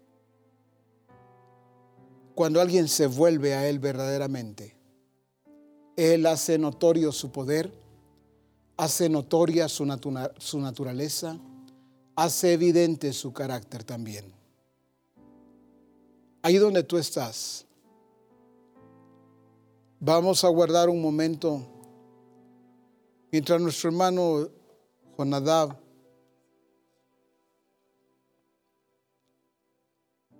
también ministra bajo la dirección del Espíritu Santo, porque este tiempo es muy oportuno para todos.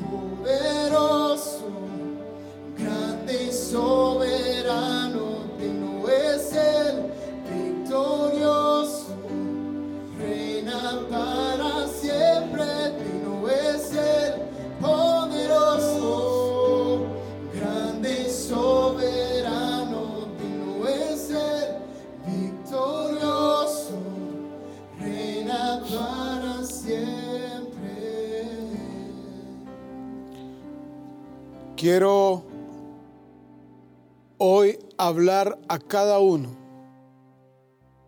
como corresponde. Es necesario, solteros y solteras, vivan su soltería como corresponde delante de Dios. No vivan como aquellos que ya no aguantan.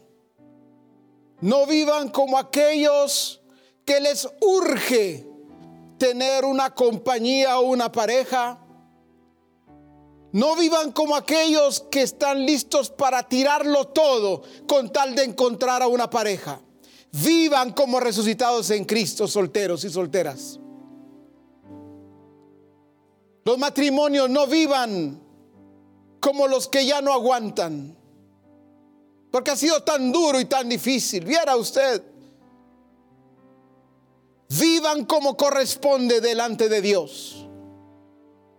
Enseñen cómo se vive en el reino de Dios.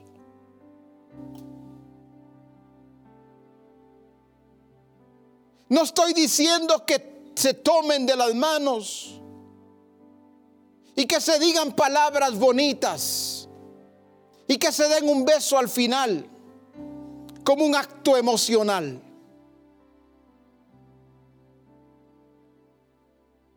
Vivan como deben vivir los matrimonios en el reino de Dios. Padres, dejen de seguir creando a sus hijos como consideran ustedes.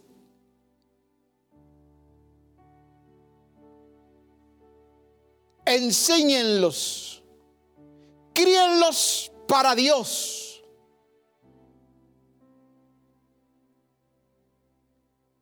Para que estos tengan su expresión, su vivencia real desde pequeños. Rompan con toda estructura del sistema. Bota ese orgullo. Es que yo soy el hombre, yo soy el papá, yo soy el esposo o yo soy la madre y no puedo dar mi brazo a torcer. No se trata de eso, se trata de volverse a Dios y que tus hijos sean verdaderos siervos de Dios. Familias no dirigidas ni enseñadas por el sistema. Familias bajo el gobierno verdadero de Dios donde no hay manipulación de la madre, del padre, ni hay manipulación de los hijos, no hay manipulación de la suegra, no hay manipulación de la nuera o del yerno. Entren al gobierno de Dios y demuestren cómo se vive en el reino de Dios. Profesionales, dejen de vivir como que si le debieran todo al sistema. Vivan para Dios pongan a los pies de Jesucristo lo que tienen y lo que son, no como un acto emocional. Profesionales que adoran a Dios en todo lugar y en todo tiempo. Que no cambian sus principios. Que aman a Dios por sobre todas las cosas. Vivan para Dios hermanos de la tercera edad, dejen de vivir como ignorados por la sociedad. Vivan como aquellos en los que Dios ha puesto sus ojos.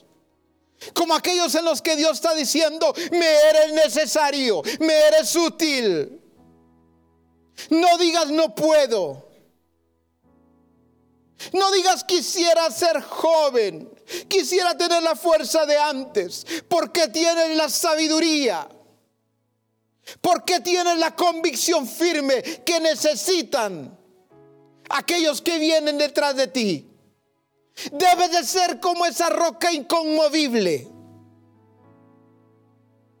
no les des a tus nietos, no les des a tus hijos los achaques, no dales a ellos lo mejor de ti. Dile a tus nietos y a tus hijos y a tus cercanos. Yo no sé cuándo el Señor me va a llevar, pero de algo sí me voy a asegurar, de darte lo que yo recibí de Él y dejarte lo más glorioso. Porque es la gloria que te ha dado a ti. No vivas como ignorado o ignorada por el sistema. No dejes que el sistema te marque. Levántate en el nombre de Jesús. Levántate de ese banco. Levántate de esa cama. Levántate de ese sofá. Y dile, Señor, aquí estoy. Estoy escuchando tu palabra. Te estoy escuchando a ti. Y hoy me vuelvo a ti.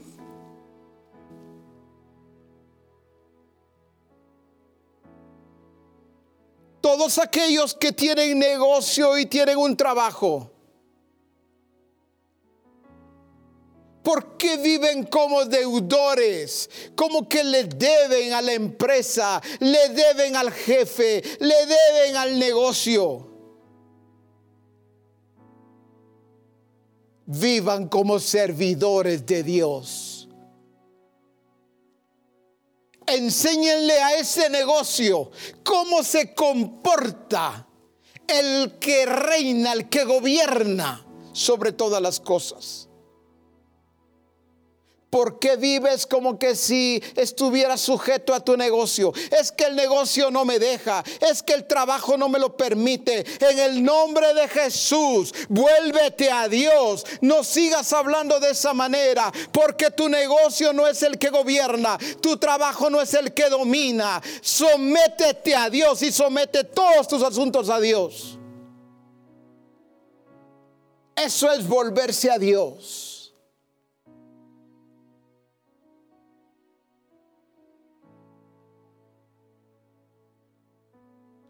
Todos aquellos que han tenido y están teniendo problemas con sus finanzas. Vuélvanse a Dios. Dejen de ver el dinero como un Señor. Sométalo al Señor verdadero, al Señor de señores que sirva. Así como Jesús le dijo a Satanás mismo, al Señor tu Dios adorarás y a Él solo servirás.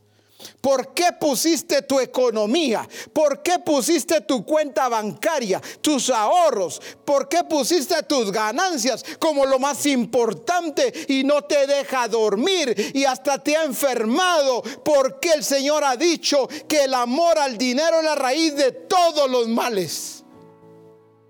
¿Por qué has padecido y estás buscando por otros lados qué es lo que te está pasando? Dice la palabra que la raíz de todos los males es el amor al dinero. ¿Cuánto te ha hablado el Señor y ha dicho, deja de amar el dinero?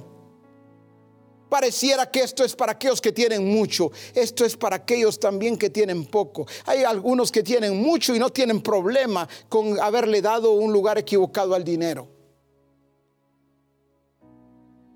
Hay quienes no han entendido que el Señor lo sigue trabajando porque el Señor dice, no, si yo te, te multiplicara tus finanzas, con lo poco que tienes, te olvidas de mí, con lo poco que tienes, pones tu corazón ahí en eso que tienes en el banco, en, esa, en esas ganancias que tienes, ahí está todo tu corazón. ¿Qué pasaría si yo te multiplicara todas las finanzas? Vuélvete a Dios hay un Señor. Amas a uno y menosprecias a otro. Si te vuelves hoy a Dios, ya sabes a quién menospreciar y a quién amar por sobre todas las cosas. Eso es volverse a Dios. Es volverse a su plan es volverse a su propósito, es volverse a Él. Como decía David, todo es tuyo. Hoy muchos usan la expresión de David, pero no tienen la vivencia de David. Todo es tuyo, pero con tacañerías Ay, no, qué duro, muy caro, no, mucho dinero. Ay, si yo tuviera. A ellos porque tienen.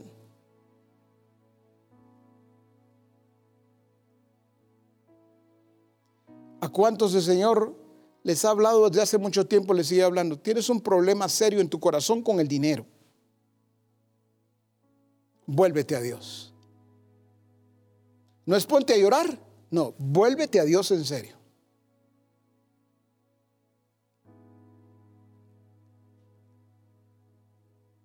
De eso se trata, el volvernos a Dios. Vamos a orar. Pero no olvidemos esto antes de orar. Debemos de darle gracias a nuestro Dios y nuestro Padre. Pero la clave está aquí para todos. No es lo que yo diga. Es lo que yo haga. No es lo que yo diga. Es lo que yo exprese a partir de este momento. En toda mi manera de vivir. Cuando digo no es lo que yo diga, es, no es, eh, sí, Padre, te prometo, hoy sí, Señor, perdóname, perdóname, hoy sí, te prometo que mi matrimonio, te prometo que mi soltería, te prometo que mi negocio, te prometo que mis finanzas, te prometo y te prometo y te prometo, y sí, Señor, y perdóname, ya estuvo. No, no es cuánto le digamos. Es un saqueo que sale y se para delante de todos y muestra la expresión real de alguien a quien Cristo se le reveló. Es una mujer samaritana que no le tuve que decir, deja el cántaro y quiero que vayas al corriendo, por favor, ve a traer a todos. No, ella entendió lo que debía de hacer y lo hizo. La clave no solo entender lo que debo hacer, no, está en hacerlo. En el reino de Dios se trata de oír y hacer. Entonces, no es una oración para hacerle promesas a Dios. No es una oración para expresarle mis sentimientos a Dios. Es una oración que emana de un corazón arrepentido. Que vuelve a su padre.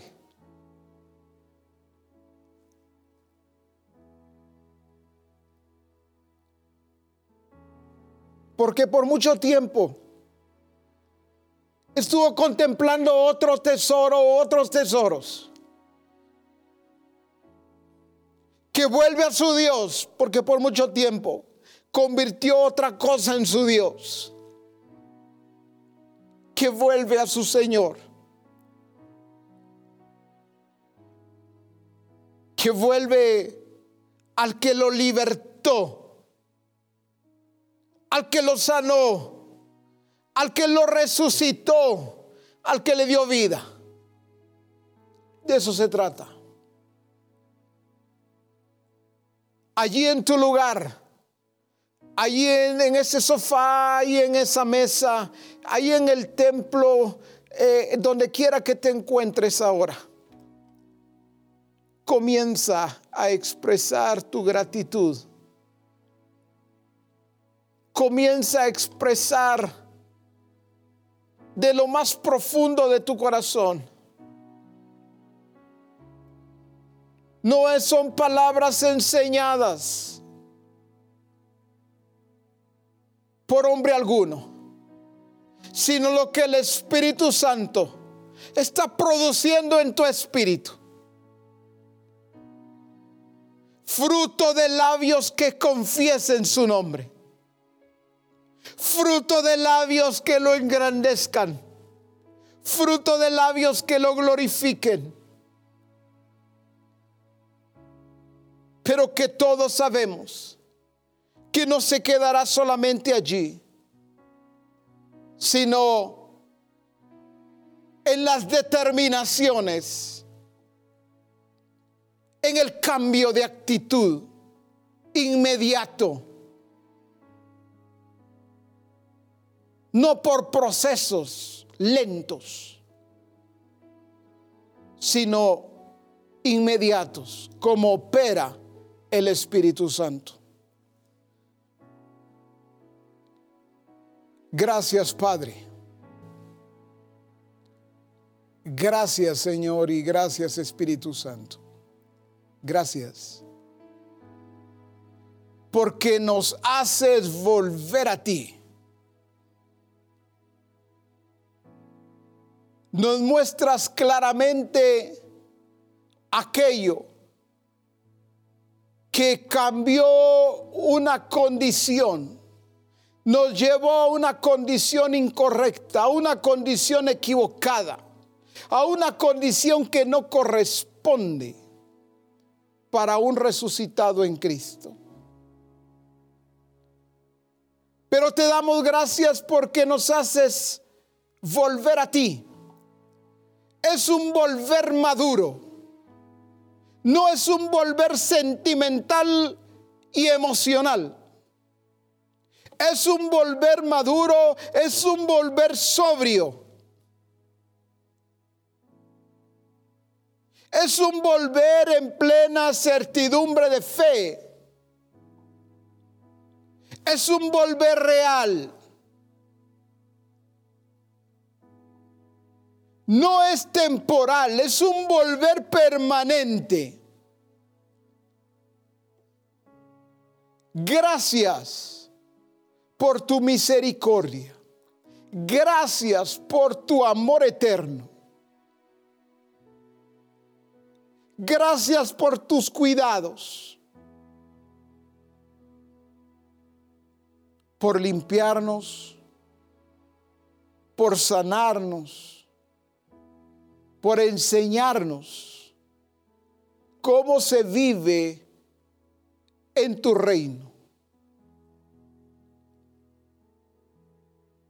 Cómo se expresa tu naturaleza, cómo se expresa tu carácter. Te doy gracias por cada discípulo. Sé que todos somos discípulos, pero déjame describirlo de esta manera. Te doy gracias por cada discípulo, por cada discipulador, por cada asistente, cada siervo y cada sierva de Dios que están teniendo ahora la actitud que corresponde. Que saben que estamos delante de ti y que cada uno de una manera responsable se vuelve y nos volvemos a ti.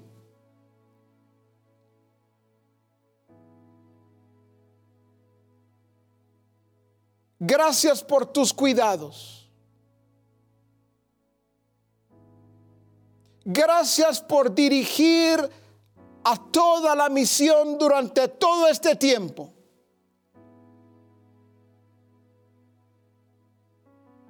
porque siempre la has dirigido, porque siempre la has enseñado, porque siempre la has cuidado, porque siempre la has administrado, porque siempre la has provisto de lo que ha necesitado. Pero también la has llevado a hacer lo que le corresponde. Y ahí lo que nos corresponde a cada uno de nosotros. Tú has hecho tu parte a la perfección. Somos nosotros los que ahora nos corresponde mostrar ese cambio de actitud.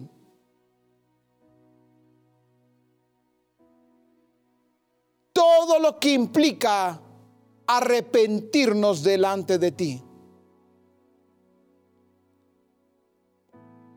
Gracias, Padre, por este tiempo. Toda honra, toda gloria, toda alabanza sea dada a ti.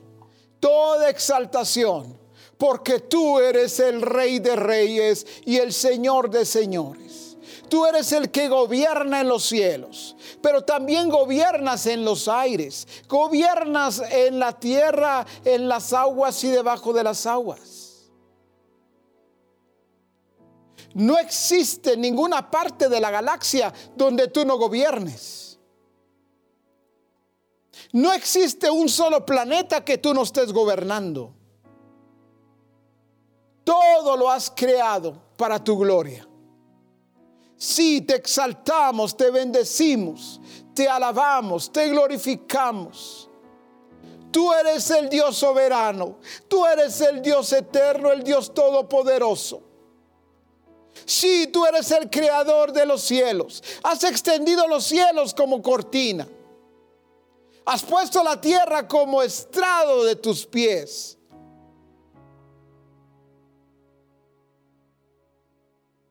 Las nubes, la lluvia, la nieve, Todo se sirve para ti. Los relámpagos, los océanos.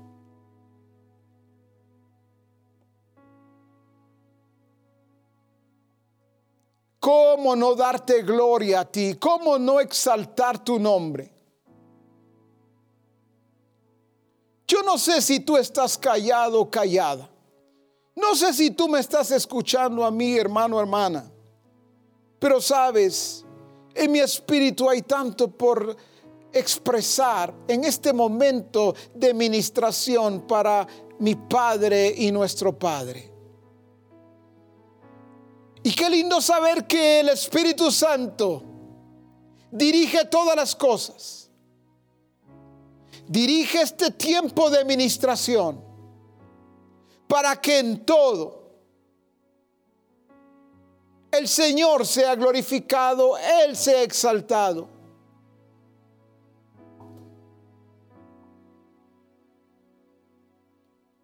Aún las estrellas lo alaban.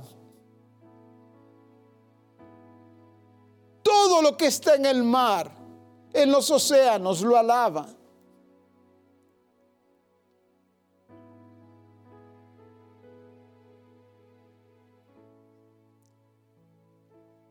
Hay un día donde toda rodilla, exactamente toda, no habrá una rodilla que se quede sin doblarse, porque toda rodilla se doblará.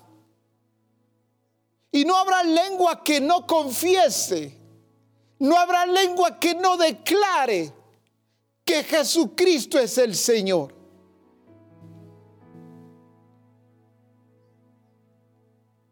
No importa si es debajo de las aguas. No importa si es en los aires, en las regiones celestes o en la tierra donde hayan rodillas se van a doblar.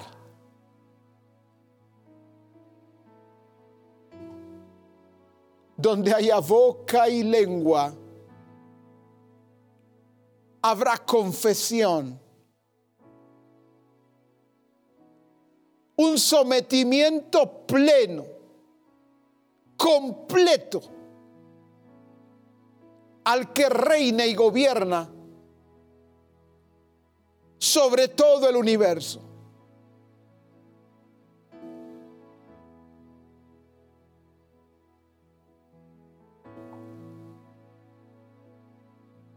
Eres digno de toda gloria, eres digno de toda alabanza y de toda exaltación. Que todo adorador, donde quiera que se encuentre, te adore en espíritu y en verdad.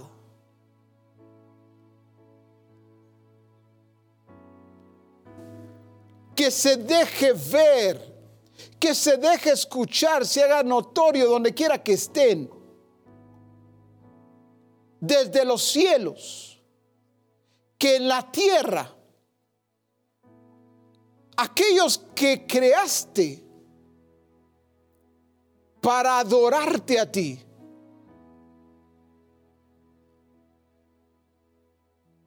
Lo hacen y lo hacemos con sencillez de corazón, con mucha gratitud, con el reconocimiento pleno de quién eres tú. Qué gracia, qué misericordia, qué amor.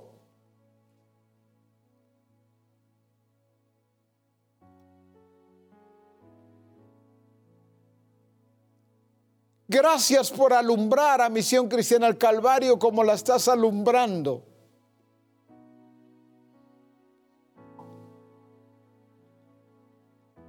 Digno eres tú. Digno eres tú. Sí, tú eres digno. No hay otro como tú. No hay otro. Bendito tu nombre. Sí, bendito tu nombre. Oh, gloria en los cielos y en la tierra. Al que vive, al que reina, al que gobierna, al que señorea al que dirige, al que preside desde los cielos.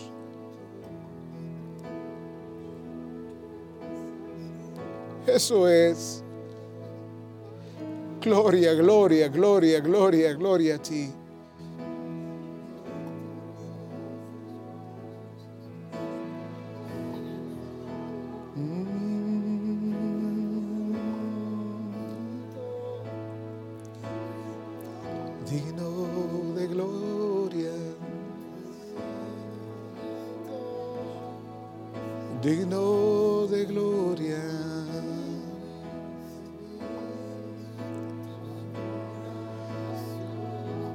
Santo.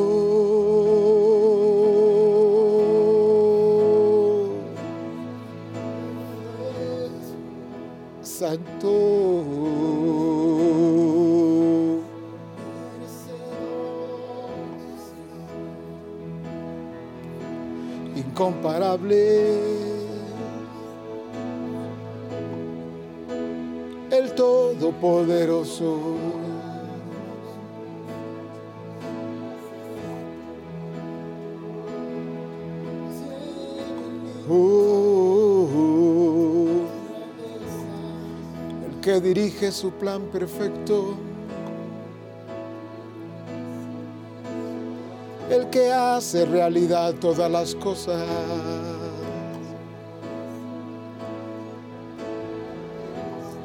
El principio y el fin. Al soberano que está en los cielos. Eres tú. Eres tú.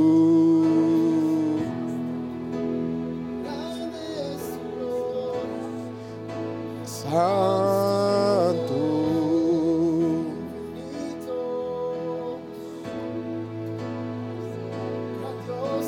Sí. Tú eres el Señor. Tú eres el que gobierna. El que ejecuta. Tú y solo tú.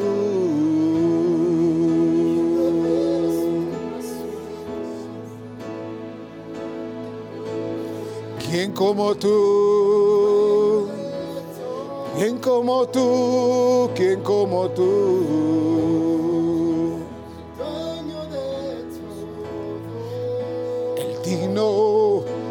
Ser exaltado.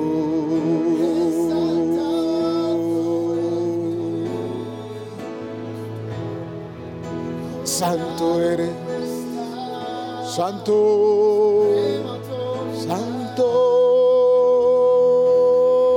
eres tú. Santo eres tú.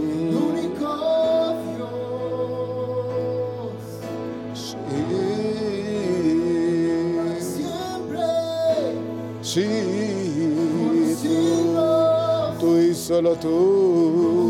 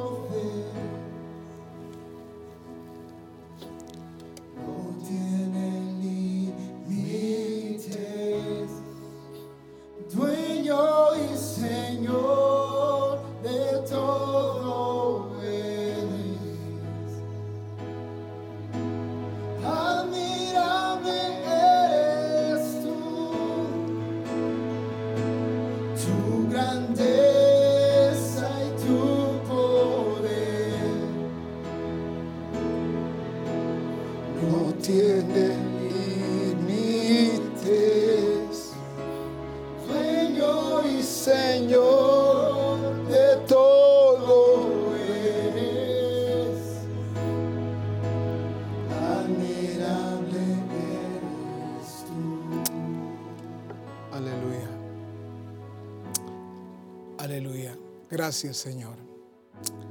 Amén. Hemos terminado la primera parte este día continuemos con esa pasión, con esa determinación y esa entrega, aún en el tiempo de cena para los que no han cenado o estando aún sobre sus camas. El Congreso no tiene pausas en el sentido que cuando terminamos, así como ahora, hasta mañana continuamos con las enseñanzas, pero el Espíritu Santo sigue trabajando en nosotros y con cada uno de nosotros. En ese sentido no hay pausas. Por eso en la mesa, en la sala, en la cama, compartiendo con los demás,